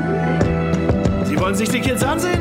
Sehen wir uns die Kids an. Wir haben zukünftige Ärzte, Anwälte und zwei Tennisstars in dem Haus. Die Chance, dass Sie die Art von Erfolg erzielen, die Ihnen vorschwebt, ist einfach sehr, sehr gering. Okay, Sie machen einen Fehler, aber machen Sie ruhig. Sehen Sie sich ein paar Bälle an. Okay. Wie heißt sie noch gleich? Ich bin Venus. Ich bin Serena. Und was denken Sie? Ich habe ja vorhin über Genres geredet. Jetzt sind wir wieder bei einem Genre. Und zwar sind wir bei, bei einem Sports Biopic, über das wir heute reden. King Richard. Unser, äh, das, das Oscar-Vehikel für Will Smith, das ihm wahrscheinlich sehr, sehr, sehr, sehr wahrscheinlich das äh, verhelfen wird, das endlich zu kriegen. Quasi Äh, garantiert. quasi garantiert. Ja, das ist der Film über, über Richard Williams, dem Vater von äh, Venus und Serena Williams, die weltberühmten Tennisspielerinnen, die besten überhaupt auf der Welt, die es je gab. Zumindest Serena, Serena ist ja dann am Ende die, die, die jetzt, ich glaube, die meisten Titel hat von irgendwie äh, auf der ganzen Welt. Ja, keine Ahnung, ich kenne mich mit Tennis nicht ich aus. kann, ich kann mich da sehr auch nicht so gut. aus, aber ich weiß, dass sie unglaublich, unglaublich viel äh, Sachen gewonnen hat. Und ich glaube so Ja. in dem Maße wie noch kein anderer Sportler in irgendeiner anderen Sportart. Also es ist, Okay. äh, also es ist echt krank. Aber hier in dem Film geht es so ein bisschen um die Schwestern, aber auch um ihren Vater. Und gespielt wird er natürlich von Will Smith. Die zwei Schwestern, Venus und Serena, sind gespielt von Sanaya Sidney und Demi Singleton. Und dazu haben wir noch Aunjanu Ellis, die, die ich aus Lovecraft Country kenne, wo Mhm. sie die Mutter gespielt hat. Und äh, anscheinend war sie auch If Beale Street Could Talk, aber da, da kann ich mich gerade nicht so gut erinnern. Und War es da auch die Mutter vielleicht? Könnte gut sein, aber ich kann mich da Hm. leider nicht dran erinnern. Und sie war auch bei The Mentalist. Ich glaube, da habe ich sie auch so vage im Kopf. Hier haben wir auch eine, eine überraschend Good Guy-Performance von John Bernthal. Ja, äh, die das denn bitte so mal vor? richtig aus, aus dem Nichts kam. Ja. Müssten, sollten, ist wahrscheinlich a first für ihn. Und dann haben wir natürlich noch viele, viele, viele mehr in dem Cast. Aber allem voran der Fokus liegt auf, die, auf den beiden Schwestern und ihrem Vater. Und dann aber auch für den größten Teil vom Film auf King Richard, auf Richard Williams und seinen Quest, um Champions großzuziehen und Lawyers und Ärzte und einfach die Größten von den Größten zu haben. Ja, vorab, ich kenne mich gar nicht mit Tennis aus und ich kann mich auch gar nicht mit der, mit der Geschichte von den Schwestern aus. Dass die äh, schon so jung, so früh einfach nur so in die Profiwelt eingestiegen sind, hat mich äh, geflasht, als ich das im Film quasi erfahren habe. Ich so, what the fuck? Aber erstmal äh, wieder zu Joe. Wie fandest du den Film? Äh, ziemlich gut. Überraschenderweise tatsächlich. Also ich hatte, ich hatte vorher, also ich kenne äh, ich kenn mich auch null mit Tennis aus, keine Ahnung, oder äh, ich kenne mich auch mit der Geschichte von denen nicht aus. Das Einzige, was ich halt vor dem Film so gehört hatte, ist, dass er halt wohl halt sehr positiv auf diesen Vater blickt und ähm, was, was so ein bisschen kontrovers war. So nach allem, was ich so gelesen hatte, was ich so nach dem Film so ein bisschen verstehen kann, weil es geht halt um einen Typ, der quasi bevor die, bevor seine Kinder geboren waren, beschlossen hat, okay, die werden Tennisprofis und Champions und quasi von Anfang, von klein auf einen sehr strikten Plan aufgestellt hat, wie er die zu Tennisprofis macht, quasi. Ob die, also in dem Fall halt positiv, weil die wollten das auch und die hatten da Spaß dran und keine Ahnung. Aber ähm, kann man, kann man durchaus wahrscheinlich auch, auch kontrovers sehen, so einen extremen, extremen Vater. Aber das ist jetzt nicht, woran dieser Film interessiert ist und fairerweise, Venus und Serena Williams sind Produzenten an diesem Film. Also es ist schon die Geschichte, die sie über ihren Vater erzählen wollen. Mhm. Ähm, aber jetzt mal ganz abgesehen davon, wie, ob, ob der Film jetzt irgendwie äh, wahrheitsgetreu ist oder nicht, ist ja auch irgendwo egal, um den Film zu bewerten, sondern als, als generelles Sports-Biopic aber mit Fokus auf den Vater und nicht auf die tatsächlichen Sportlerinnen, hat er mir ziemlich gut gefallen. Also sehr, er ist sehr anschaubar und also ich meine es im positivsten Sinne. also, äh, watchable, ich weiß nicht, also sehr unterhaltsam, einfach weil Will Smith und äh, Sinaya Sidney und äh, Demi Singleton und auch Anthony Ellis übrigens auch Oscar nominiert, geht immer so ein bisschen unter gegenüber Will Smith, als, als Dreier- und Vierer-Gespann halt einfach super charismatisch sind, super gute Chemie haben, ne, diese Familiendynamik äh, äh, wunderbar funktioniert. Und ich meine, der Film hat natürlich den, den positiven Aspekt, ist, dass man weiß, okay, also selbst ich als jemand, der absolut Minu Minusahnung sogar von Tennis hat, weiß, dass Venus und Serena Williams existieren und dass sie extrem erfolgreich sind in dem, was sie tun. Das heißt, der Film hat halt so den Bonus, okay, ich weiß, aus denen wird schon irgendwann was. Und dann war es jetzt nicht ganz uninteressant, dabei zuzuschauen, wie es wohl dazu gekommen ist. Vor allem halt unter dem sozialpolitischen Aspekt, dass es halt zwei äh, schwarze Mädchen aus einer ärmlicheren Umgebung sind und Tennis halt ein extrem weißer und wohlhabender Sport ist, wo halt es quasi eigentlich ausgeschlossen ist, dass jemand mit deren Background überhaupt teilnehmen kann in dieser Welt sozusagen. Ne? Und das ist jetzt was, da ich, hatte ich mir noch nie, nie, Gedanken drüber gemacht, weil pff, Tennis ist mir halt wurscht. Und insofern, als jemanden, als Laien in diese Tenniswelt und diese nicht vorhandene Chancengleichheit eingeführt zu werden, das war interessant. Und ich fand, das war auch cool umgesetzt. Und das trägt sich ganz, ganz stark durch sehr viele sehr charismatische Schauspieler. Übrigens auch John Bernthal in seiner Rolle extrem erfolgreich. Hab dann hinter ein Interview mit dem echten Typen gese ge gesehen und der war ihm schon sehr ähnlich und der echte Typ hat wohl gemeint, er, äh, John Bernthal war extrem gut darin, ihn irgendwie nachzumachen und er war wohl wirklich so, was ich lustig fand, weil es war fast schon ein Cartoon-Charakter. Ja, ja, absolut. aber wohl relativ wahrheitsgetreu, deswegen holy shit, was ein Typ. Also er spielt quasi den, den Tenniscoach, der die beiden dann letztlich fördert und bekannt macht und so weiter ja, es, es war ein interessanter Einblick in eine Welt, von der ich keine Ahnung hatte, mit einer, mit wirklich einfach rundum sehr starken Performances und einer relativ klassischen, klischeehaften Biopic-Formel. Hm. Aber Mai, wenn die Formel gut umgesetzt ist, hat ich auf jeden Fall meinen Unterhaltungswert. Ähm, ich weiß jetzt nicht, ob er in, mein, ne, in meiner Top-Liste des Jahres landen wird, aber ich hatte Spaß damit. Wie ging es denn dir? Äh, ähnlich, ähnlich. Bei so Biopics, äh, vielleicht, ich, ich bin einfach äh, damit äh, verflucht, dass ich Walk Hard schon gesehen habe. ja, genau. Und irgendwie auch kein Biopic mehr anschauen kann, ohne dass ich halt den Spoof, an den Spoof denke. Und ja. halt an Szenen denkt man so, ja, und obwohl halt natürlich Walk Hard ist ein Musikbiopic, aber viele von denen haben dieselben Beats. Auch ja. über, über, über die Genres, über wel, welche äh, Person auch immer es ist. Natürlich ist hier der Unterschied, dass es jetzt nicht irgendwie, irgendwie King Richard mit seiner Kindheit anfängt und so mit seinen Träumen. Und natürlich äh, äh, zum Schluss hin da, wo es mir auch gut gefällt, ist, wo halt auch ein bisschen mehr der Fokus dann auf die auf Venus gelegt wird und was sie denkt und wie sie sich fühlt und im, im Prinzip äh, auch äh, die Familiendynamik halt auch darauf mit eingesteuert ist. Äh, Im Prinzip sind die Sachen, die so ein bisschen außerhalb der so Biopic-Tropes sind, sind die, die mir am meisten gefallen. Das heißt, mhm. äh, wenn sie als Familie alle zusammen sind, äh, super Dynamik, super charismatisch auch, alle Schauspieler, die da mit dabei sind. Und hat mir sehr viel Spaß gemacht. Und dann aber halt auch dieses Against All Adversity natürlich mit dem, mit der Story, dass er sie halt in, dass es halt in die Tennisfeld reingeht und es ist halt so, okay. Da wird dann mehr, mehrfach angesprochen, weil irgendwie sein, sein auch, sein Plan, seine Quest ist halt auch so, okay, wie kann ich sie coachen lassen, ohne dass wir irgendwie 100.000 Dollar im Jahr zahlen müssen, was die so, haben, so ne? die ja. wir nicht haben, die, weil, weil er sie tagsüber trainiert und nachts arbeitet und seine Frau äh, so im Prinzip so 12, 16 Stunden Schichten macht, um auch durchzukommen und auch da zu unterstützen und so, so die ganze Familie mit am Strang zieht, um irgendwie alle ihre Ziele umzusetzen. Und es ist halt auf der einen Seite halt die zwei Töchter, die halt äh, Tennisprofis werden sollen, auf der anderen Seite die anderen Töchter, die halt so, keine Ahnung, Lawyers und also dieses more straightforward, so, okay, ich mache jetzt hier super gut Schule und dann werde ich einfach so richtig Prestige irgendeinen Job haben. Anwälte und Ärzte und was auch Anwälte so. und Ärzte und sowas, genau. Da mag ich es halt, wenn es halt in diese Richtung geht. Ansonsten ist halt sehr, sehr formulaic. Also es gibt manchmal, und das ist halt immer das Problem bei Biopics, manchmal findest du eine Szene, die, wo du halt so, ah, fuck, okay, ich weiß ganz genau, wie das jetzt ablaufen wird. So, Ja, ich kann ja. mir die nächsten zehn Minuten quasi, äh, kann, ich könnte das vorspulen, ich wüsste, was passiert. Ich, das, das, das ist halt das Problematische an, Mhm, Bio, an, an, an einem Biopic. Und halt, die kommen halt auch oft genug vor.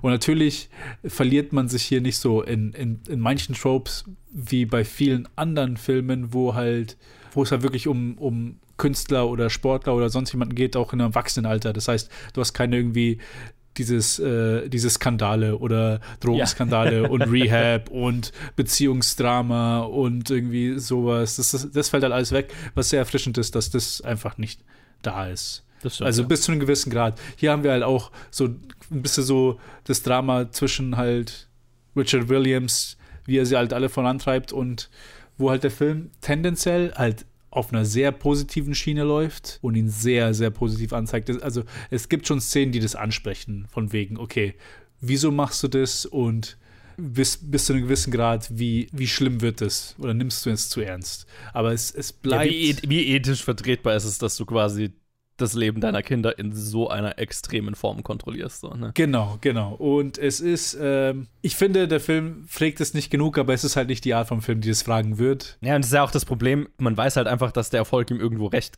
gibt. Ja, ja, das also, ist- das- der- das von vornherein schon. Das ist irgendwie das Problem damit. Ja, ja. Mir war es auch so ein bisschen zu weich gespült in der Hinsicht. Aber, ja, ja. ja. Also, die Sache ist halt so, es ist halt so fast schon ein bisschen an manchen Stellen heuchlerisch, weil du hast ihn, wie er so, also anscheinend waren das halt auch wirkliche Quotes, wie er sagt, okay, äh, Tennis Parents should be shot und so, weil Mhm. er, weil er andere Eltern sieht, wie er, wie sie ihre Kinder malträtieren und äh, in den Burnout treiben und äh, irgendwie in den Drogenkonsum und sonst was.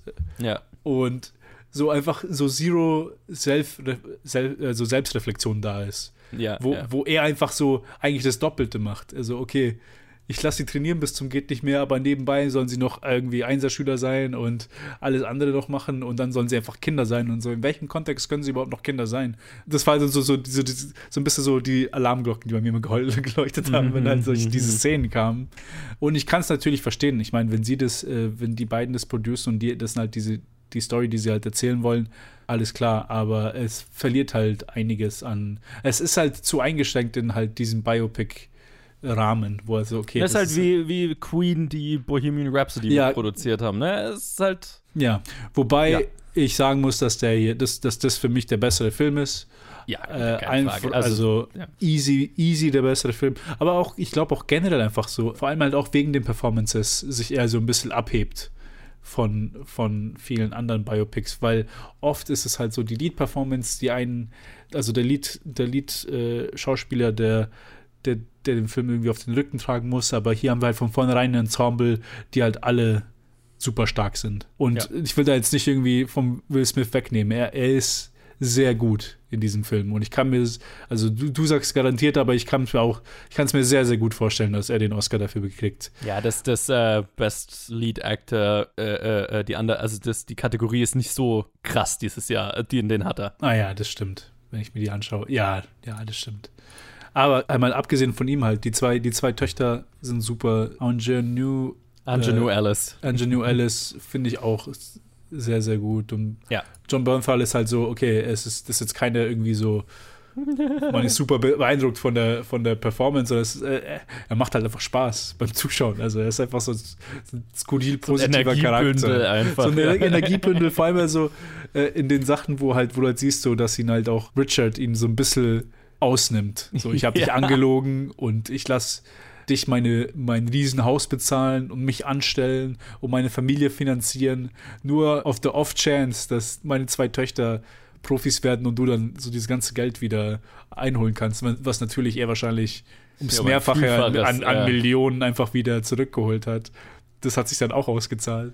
Aber Oh, ich, ich, ich, ich, hätte, ich, hätte, ich hätte nicht mit, mit Richard Williams zusammenarbeiten können. Holy Nee, shit, ich wäre nee, durchgedreht. Aber anscheinend haben es auch andere Leute halt einfach auch nicht gewollt und nicht getan. Ja. Äh, es, es, wird auch, es wird auch nur so nebenbei erwähnt, so seine ganzen Business-Venture, dass er irgendwie anscheinend auch einfach so einen Haufen Zeug einfach versucht hat und halt alles hat irgendwie nicht so geklappt, bis halt so dieses, in Anführungsstrichen, Projekt halt sein, seinen Plan für seine Töchter. Ja, das ist halt so ein bisschen das Weirde. Es ist halt Ja. das letzte Business, das er versucht aufzubauen, sind halt seine Kinder. Aber wie gesagt, haben wir schon gesagt, spricht der Film nicht wirklich an. Oder in Stellen mal so halb In an. Stellen so, so ein bisschen. So ist es so Lip, Lip Service und so, okay, es wurde mal angesprochen auf einer bisschen harmloseren Weise, aber so richtig kritisch wird es nicht gesehen. Was, ich, was man ja auch verstehen kann bei irgendwie so bei weltberühmten Tennisspielerinnen, dass sie, dass sie halt, wo man halt sagt, okay, es hat halt Ja, der, geklappt. der in Erfolg ist Fall. halt, ja, genau. In Spricht diesem für Fall. sich selber. Ja, In also es ist Fall. schwer. Das- für mich, ja. für mich ist es immer noch so. Das ist halt, also für mich vieles davon ist also okay. Es ist halt schön geredeter Abuse in meinen Augen. Aber ich will da jetzt auch niemandem irgendwie Worte in den Mund legen oder sonst was. Also ja, das schwingt Ja. halt mit bei solchen Filmen immer. Da muss man sich ein, be- selber ein Bild von machen. So, Ja, ja, das genau. Ist, das ist Genau. die Geschichte, die Sie erzählen wollen. Sie haben Sie sehen es so. Und das ist ja, steht Ihnen ja völlig frei. Ja, Äh, hundertprozentig. Aber ja, also ähm, ich habe auch nicht so viel mehr zu sagen. Es ist halt so ein Biopic. Ich, ich kann nicht, es, man, man kann runterrattern, was so alles passiert, aber man, äh, die Leute, die, sie- die die Schwestern kennen und über, mehr über sie wissen, die wissen es alle schon. Oder zumindest wissen sie vielleicht sogar noch mehr, als was, das, was der Film zeigt. Und die Leute, die es nicht wissen, ich glaube, es ist ganz schön, das irgendwie zum ersten Mal zu sehen. Äh, für mich war das zumindest so. Ja, also an ein paar auch. Stellen konnte ich nicht glauben und ich habe gegoogelt, ob das wirklich so passiert ist. Also so zu der Zeit passiert ist. Dass diese ein, ein Ereignisse. bestimmtes Tennismatch habe ich mir Ja, gedacht. genau. Einfach so, ich, ich konnte nicht glauben, dass, dass das einfach in dem Jahr Ja. stattgefunden hat. Aber ja. Ich muss aber auch sagen, ganz zum Schluss, also nach diesem Tennis-Match gibt es dann eine Szene, die, die, die hat mich dann schon richtig berührt. Wo, wo dann schon ein bisschen so Tränen geflossen sind, wo ich so, oh, Ja, ja. oh, da bin ich richtig emotional geworden. Aber weil Ja. weil es einfach so klappt, weil es halt aber auch, weil halt auch, das sind halt auch nach zwei Stunden mit diesen Charakteren und nach zwei Stunden mit diesen Töchtern und nach den Qualen und nach, den, nach dem Training und nach dem allem. Aber alles im Allen, es ist, ist ein guter Film. Er Der hat Film mir gefallen. sp spielt seine Formel extrem gut. Ja, ja. Das es, so würde es ist beschreiben. Ja. Das, das trifft sehr gut. Biopics in meinen Augen, also zumindest die, die sich halt so, so eng an den Tropes halten, die haben keine Chance irgendwie wirkliches so Meisterwerk-Level zu erreichen, aber halt die, die es halt sehr gut machen in mit den Formeln, die sie benutzen, die können halt schon sehr anständige Filme sein. Und der, das ist der hier auf jeden Fall. Ja, also äh, von mir auf jeden Fall eine Empfehlung, weil ich glaube, es ist auch es ist so ein bisschen auch ein Crowdpleaser. Ne? Ich glaube, da kann man Mhm. nicht so viel falsch damit machen, weil ich glaube, die meisten Leute werden dem was abgewinnen können. Also ich meine, ob man jetzt Sportfan ist, ob man Tennisfan ist oder nicht, wenn man es nicht ist, dann ist es ein interessanter, für mich jetzt interessanter Einblick in eine andere Welt, die ich nicht kannte. Und wenn man Tennisfan ist, dann ja umso mehr. Dann äh, kriegt man die Backstory zu zwei der erfolgreichsten dieser Sportart. Also sehr erfolgreich für mich. Mm, ja, stimme ich zu. In dem Rahmen, in dem der Film versucht, erfolgreich zu sein. Und ob man den Rahmen jetzt mag oder nicht, das bleibt einem selber überlassen. ja, genau. Okay, so viel zu diesem Film. Und jetzt haben wir noch einen vor uns, machen einen letzten Trenner und ja, das, das war's dann. Bis, bis, also, ja, bis nach dem Trenner. Fear is a tool. But when that light hits the sky, it's not just a call. It's a warning.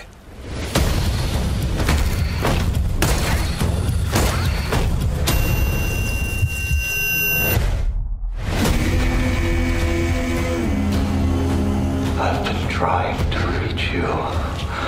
Martin God! This is about a king, and Rither's the match. I can take care of myself. If this continues, it won't be long before you've nothing left. I don't care what happens to me. It's only gonna get worse for you.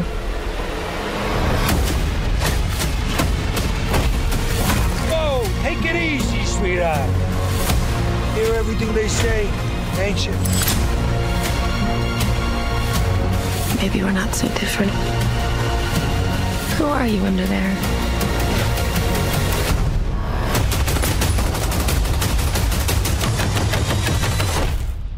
I'm vengeance.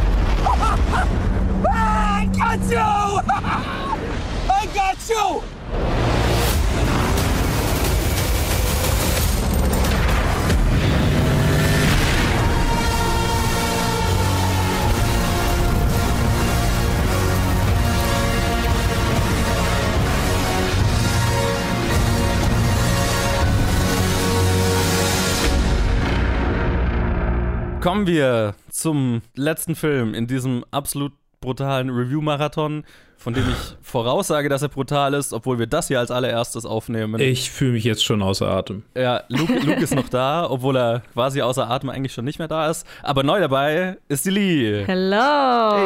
Hey. Sie ist auch wieder da. Same old joke, wie immer. Wie die Kavallerie am Ende des Films ähm, kommst du für das letzte Review. zu, zu epischer Batman-Musik. Ich weiß, ich weiß das Wie- Thema. Ich hatte es tagelang im Kopf und jetzt habe ich es nicht mehr im Kopf. The, The Batman ist der Giganto-Blockbuster der Woche unter der Regie von Matt Reeves, der die Planet der Affen, zwei der Planet der Affen-Filme gemacht hat und Cloverfield und anderen Shit. Und es spielen mit äh, Robert Pattinson, Zoe Kravitz, Paul Dano, Jeffrey Wright, äh, John Turturro, Peter Sarsgaard, Andy Serkis, Colin Farrell, ja, und noch einige mehr, viele mehr, so viele mehr.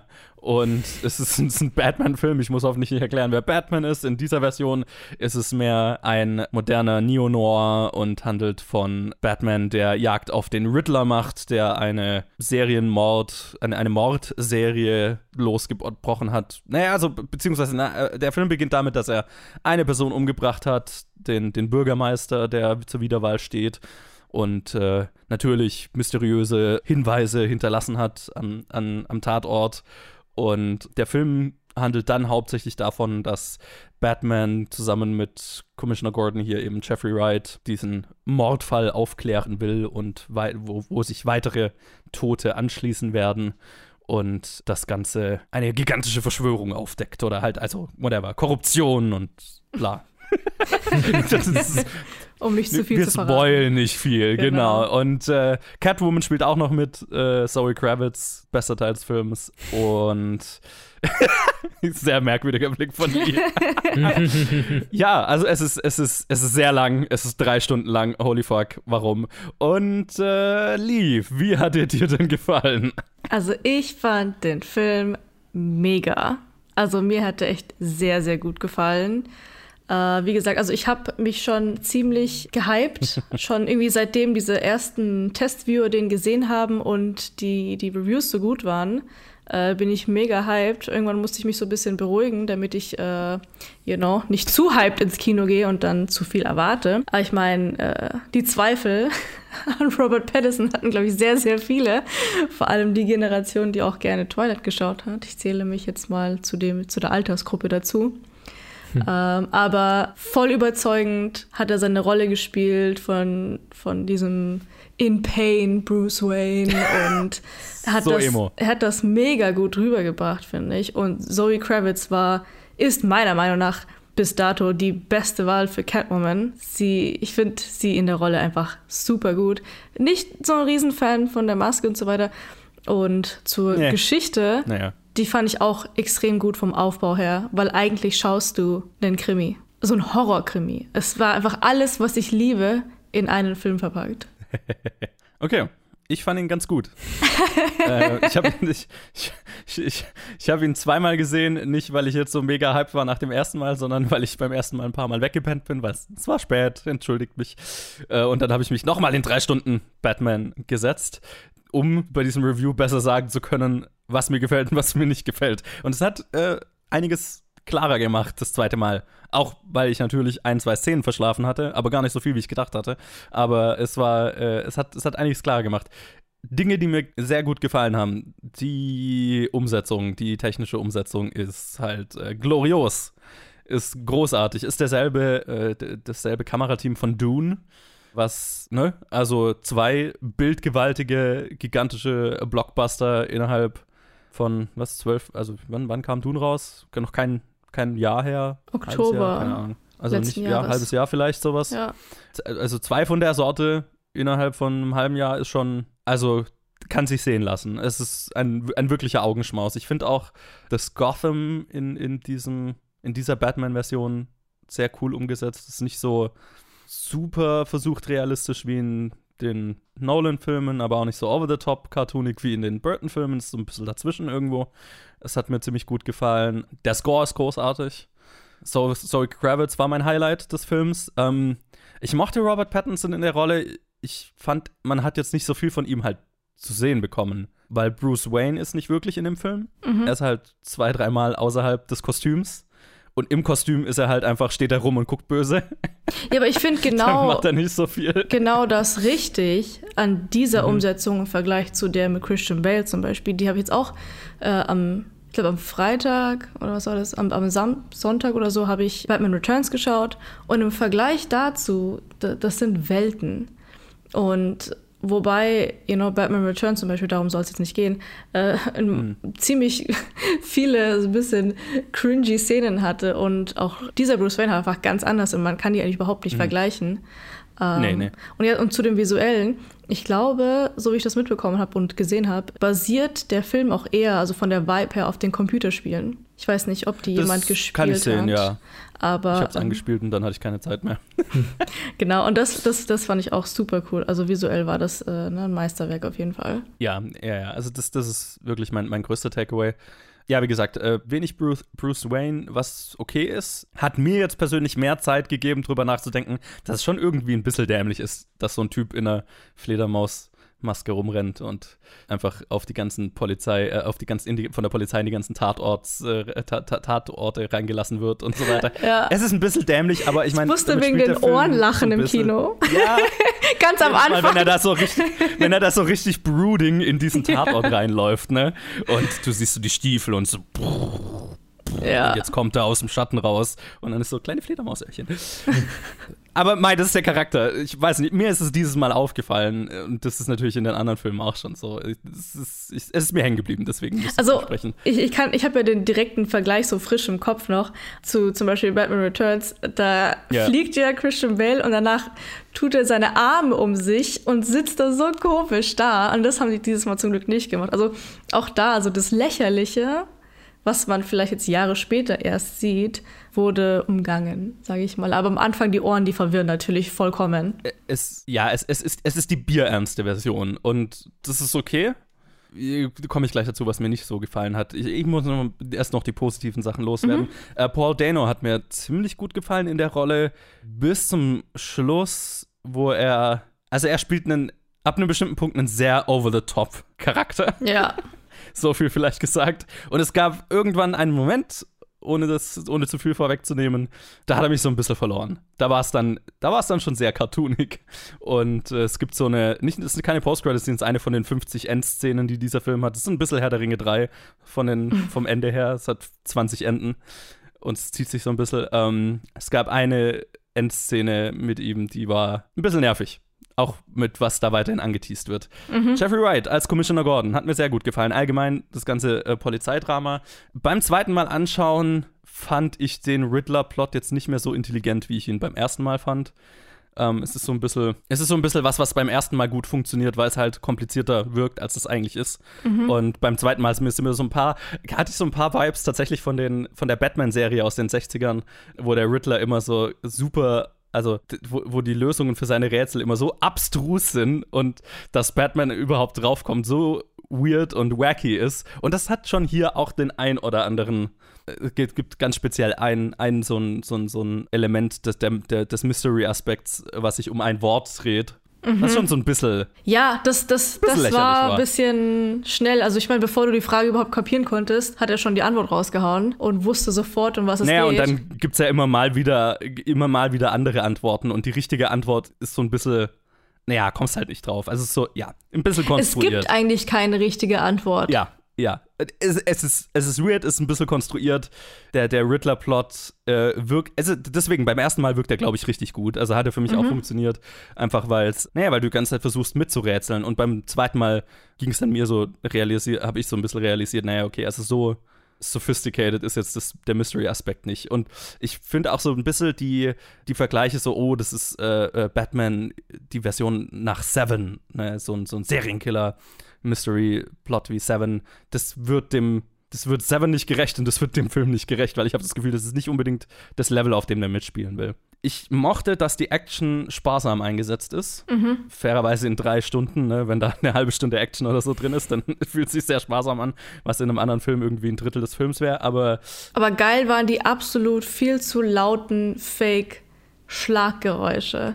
Und ich fand das passend. Ist sehr noirig, ja. Genau, und das, das, das spielt wieder mit den Spielen, finde ich. Und das hat mir eigentlich ziemlich gefallen. Oder mit der 60er-Jahre-Serie. Ja, ja, ja da, da, muss ich so ein bisschen dran denken, weil, wie gesagt, das Spiel habe ich ja nicht gespielt. Aber es, es spielt mit diesem Noir-Element. Ich bin mir auch, da, da wurde ich nicht ganz schlau draus. Der Film hat sehr viel Voice-Over von einem unglaublich emoigen Batman.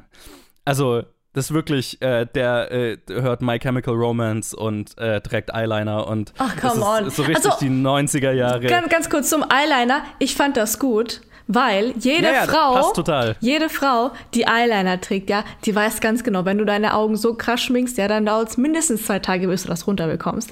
Und ich fand's cool. Und es verläuft dass- und wenn du schwitzt. Also ich fand es ganz cool, dass sie das auch ein bisschen irgendwie dran gelassen haben, weil es auch einfach in den Vibe von dem Film gepasst hat.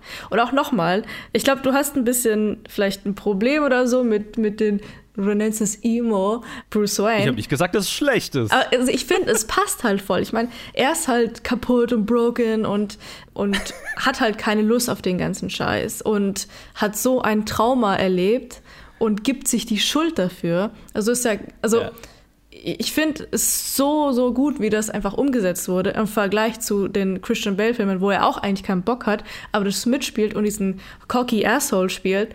Und ich finde es so gut, dass sie das einfach rausgelassen haben, weil ich fand das einfach so, ach, also das ist, hat man einfach nicht gebraucht und es passt auch hier überhaupt nicht rein. Nein, es hätte natürlich hier nicht reingepasst. Es ist eine andere Interpretation, Interpretation ja. des Charak Charakters. Ähm, ich fand die, die Voice-Over, also da, da war, wurde ich nicht ganz schlau draus, ob das voll ernst gemeint war die ganze Zeit, weil es ist, es ist so Klischee, Noir, Emo, Voice-Over, wie es nur sein kann. Also so, ich weiß, was sagt er am Anfang des Films irgendwie so, The night doesn't scare me, because I am the night. so, das ist so Ja. richtig. Und ganz, ganz zum Schluss gab es es ja auch noch. Ganz schlimm. Ja. Oh, der letzte Satz, glaube ich, der war auch so, Are you kidding me? Ja, ja, ja, ja. Also, wie gesagt, ich weiß nicht, ob das immer voll ernst gemeint war. Ich muss so ein bisschen schmunzeln teilweise, weil es halt so, so over the top Emo war. Ja. Mai, vielleicht war es auch so ein bisschen augenzwinkernd gemeint. Dann Hut ab, das hat funktioniert. Also es gab, das, das fand ich nämlich auch gut, es gab lustige Momente, aber es war immer so angedeutet und so ganz, ganz subtil und das hat mir auch sehr gut gefallen. Und das kann natürlich auch dazugehören, ob, weiß ich jetzt nicht, habe ihn jetzt leider nur einmal gesehen, werde ihn definitiv noch einmal im Kino sehen. Und ich, ich würde gerne mal nochmal zurückspulen, äh, Mhm. weil wir kurz über den Riddler gesprochen haben und einfach mal drüber reden, wie absolut genial die erste Szene war, wo man ihn ja, sieht. ja, die ist sehr stark. Die ist Oh extrem mein stark. Gott. Also, Und all das the ist, creeps. Das ist Teil mit, diese, mit, mit der technischen Umsetzung, die ich sehr gelobt habe. Das, das mit dem Licht haben sie gespielt, oder? Ja. Genau. Boah, das, Ja, das war ja. so gut. Das ist sehr effektiv, sehr effektiv. Ich finde es so ein bisschen schade, dass man ihn halt einfach in der, in der, in der, im, im dritten Drittel dieses Films, da muss man ja schon nicht mehr in Hälften aufteilen, sondern in Drittel, in der, in der letzten Stunde des Films äh, verliert man ihn leider komplett so ein bisschen. Mhm. Und das fand ich so ein bisschen schade. Beziehungsweise irgendwann ist sein Plot aufgelöst und dann hat der Film halt trotzdem noch mal eine Dreiviertelstunde oder so gefühlt. Ja, genau. Ich muss halt sagen, dieser Plot, von dem du auch gerade sprichst, von Drittel, hätte ich nicht gebraucht. Das ist so meine Kritik an dem Film. Mhm. Es war zu lang, es war unnötig, man hätte es nicht einbauen müssen, man hätte das anders sicherlich umsetzen können. Ich meine, es war wichtig und auch irgendwie eine Kritik an der heutigen Zeit, finde ich. Sehr, sehr accurate, ohne zu viel zu sagen. Äh, und, und, und man konnte halt das darstellen. Und ich glaube, das war wichtig. Es ist auch für heute wichtig. Und kann mir gut vorstellen, dass es deswegen eingebaut wurde.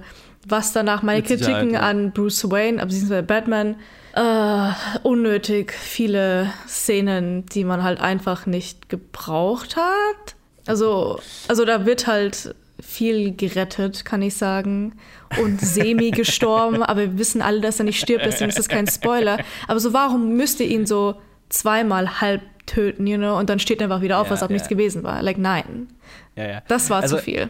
wa- Was mich, was mich so ein bisschen gestört hat, und das ist so mein größter Kritikpunkt an den Film, ich hatte so eine ähnliche Reaktion auf diesen Film wie auch auf Dune damals. Ähm, ich war wahnsinnig beeindruckt von der, von der Umsetzung. Ähm, es hat mich wahnsinnig kalt gelassen, alles. Mhm. Ähm, ich, ich, ich war emotional leider nicht, nicht wirklich abgeholt. Ähm, ich fand es alles sehr distanziert. Ich gebe dir recht, ja. Weil ich bin eine Person, die bei Filmen schnell emotional wird. Ja, und genau, das hat auch. mich ist mir am Ende auch aufgefallen, dass es mich eigentlich überhaupt nicht gepackt hat. Also ich fand ihn Ja, cool also und ich, so, ich, war, ja, ich war immer so beeindruckt von, ne, ich war von, vor allem halt im Kino natürlich, ne, bildgewaltig, Ja. Sounddesign, Musik, ne, ein krasses Spektakel. Es hat, es gab keinen emotionalen Hook für mich. Mhm. Das wurde versucht mit der Alfred-Storyline, ne, mit Andy Serkis als, als Alfred, aber erst kaum in dem Film und deswegen funktioniert das nicht Ja. so wirklich, finde ich. Das Einzige, und deswegen ist Zoe Kravitz mein Highlight, das Einzige, äh, was mich wirklich so ein bisschen emotional abgeholt hat, war ihr, ihre Motivation. Und sie hat eigentlich die beste Storyline des Films, weil sie hat eine tatsächliche, eine tatsächliche Wandlung, die sie durchmacht. Batman wird eine Wandlung angedeutet, aber die wird halt nur, also die erzählt er uns in der Voice-Over, dass er jetzt plötzlich einen Sinneswandel erfahren hat, ganz am Ende des Films. Er ist den gesamten Film über derselbe Charakter und ganz am Ende des Films sagt er uns kurz, und ich habe erkannt, diese eine Sache sollte ich vielleicht anders sehen. Und das war es halt. Aber es gibt halt keine, keine, ke- keine, keine emotionale Erzählweise, warum Ja. er jetzt diese bestimmte Art und Weise, diesen bestimmten Aspekt anders sieht. Und es ist jetzt auch nicht so ein Wahnsinn, Ende ist halt so ein bisschen so eine, eine Philosophieänderung, die er halt hat. Aber da ist kein emotionaler Punch drin. Zoe Kravitz hat die emotionale Storyline und die hat mich teilweise abgeholt, aber es ist halt auch das Problem, dass sie nicht die Haupt die Protagonistin des Films ist, sprich, äh, viel des Films dreht sich nicht um ihre Storyline. Ja, ja. Und das ist so ein bisschen schade. Sie, sie war einfach, sie war für mich der beste Teil. Ich fand ihre, ihre Interpretation von Catwoman wirklich gut. Auch wird so ein bisschen gerecht den besten Catwomen. Also mein, mein anderer Favorite, wahrscheinlich Michelle Pfeiffer. Mit der würde ich sie am ehesten noch vergleichen. Also sie, sie funktioniert einfach gut. Sie hat eine emotionale, emotionale Tiefe, die und, und einen emotionalen Punch, der ziemlich heavy ist. Also ihre Geschichte ist ziemlich heavy und ich hätte mir mehr Zeit damit gewünscht, was weird ist zu sagen in einem Drei-Stunden-Film. Aber es zeigt halt so ein bisschen, dass der Protagonist nicht das Interessanteste an dem Film ist.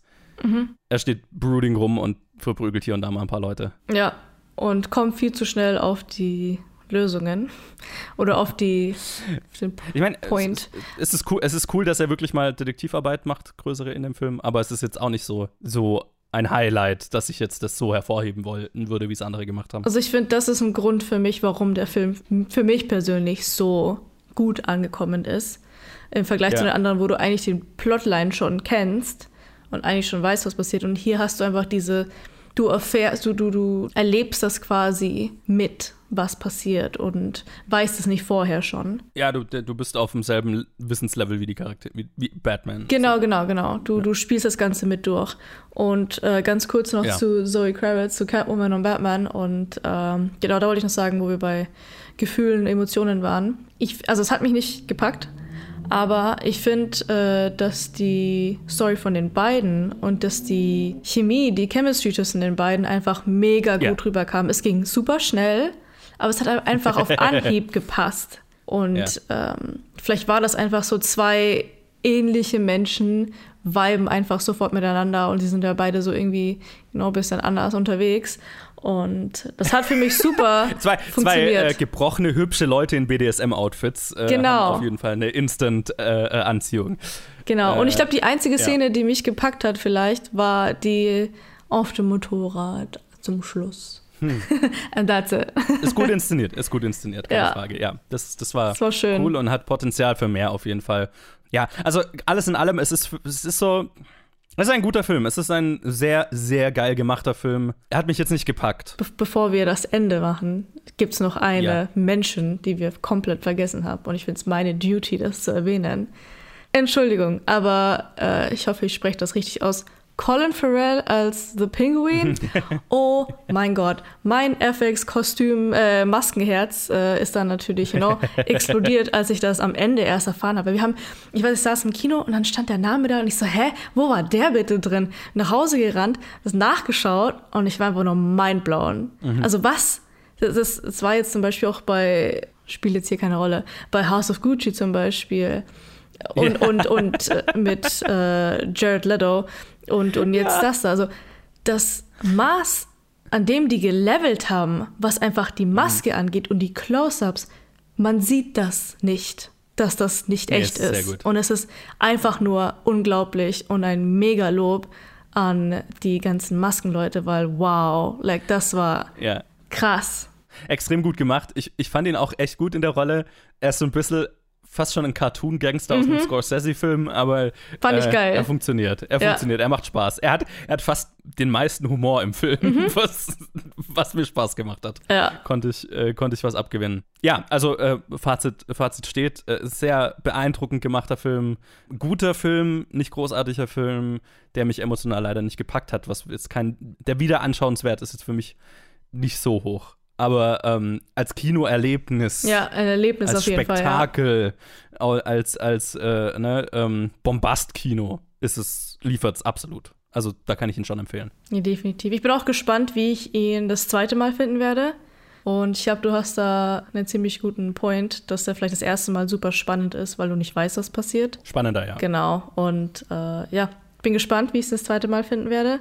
Aber für mich war das ein super cooles Erlebnis. Für alle, die irgendwie Krimis mögen, uns dann gern gruselig mögen. Und äh, dann kann ich das, ein, ich kann den Film eigentlich quasi jedem, der irgendwie auf sowas Lust hat, äh, empfehlen. Von dem her definitiv. Und ich würde auch empfehlen, im Kino zu sehen. Das ist ein super, super cooles ja, Erlebnis. Ja, unbedingt. Unbedingt. Und nicht wie Joe einschlafen. Er ist wirklich eingeschlafen. Hm. Ich dachte, er hat ihn, ich dachte, den gibt es irgendwie, keine Ahnung, online zu kaufen. Er ist zu Hause auf der Couch eingeschlafen. Nein, er, hat um er ist im 21 Kino. 21 Uhr angefangen. Er hat um 21 ja, Uhr angefangen. Ich, Irgendwann war es kurz vor Mitternacht. oh Mann. Okay. das waren die Reviews diese Woche. Äh, ich danke äh, fürs Dabeisein, Lee. Na klar. Ich möchte noch eine Sache sagen bei dem Voice-Over, das muss ich mir jetzt die ganze Zeit verkneifen. Mhm. Quasi auch passt zu dieser überlangen Review-Episode. We're not locked in here with you. You're locked in here with us. Ja, das, äh, auf dem Level ist das Voice-Over nur noch emoiger. Okay, das waren die Reviews diese Woche. Vielen Dank fürs Zuhören. Lasst uns wissen, wie ihr die Filme und na, es waren nur Filme diesmal, ja, wie ihr die Filme fandet. Und äh, dann hören wir uns wieder in zwei Wochen. Bis dann. Ciao. Tschüss.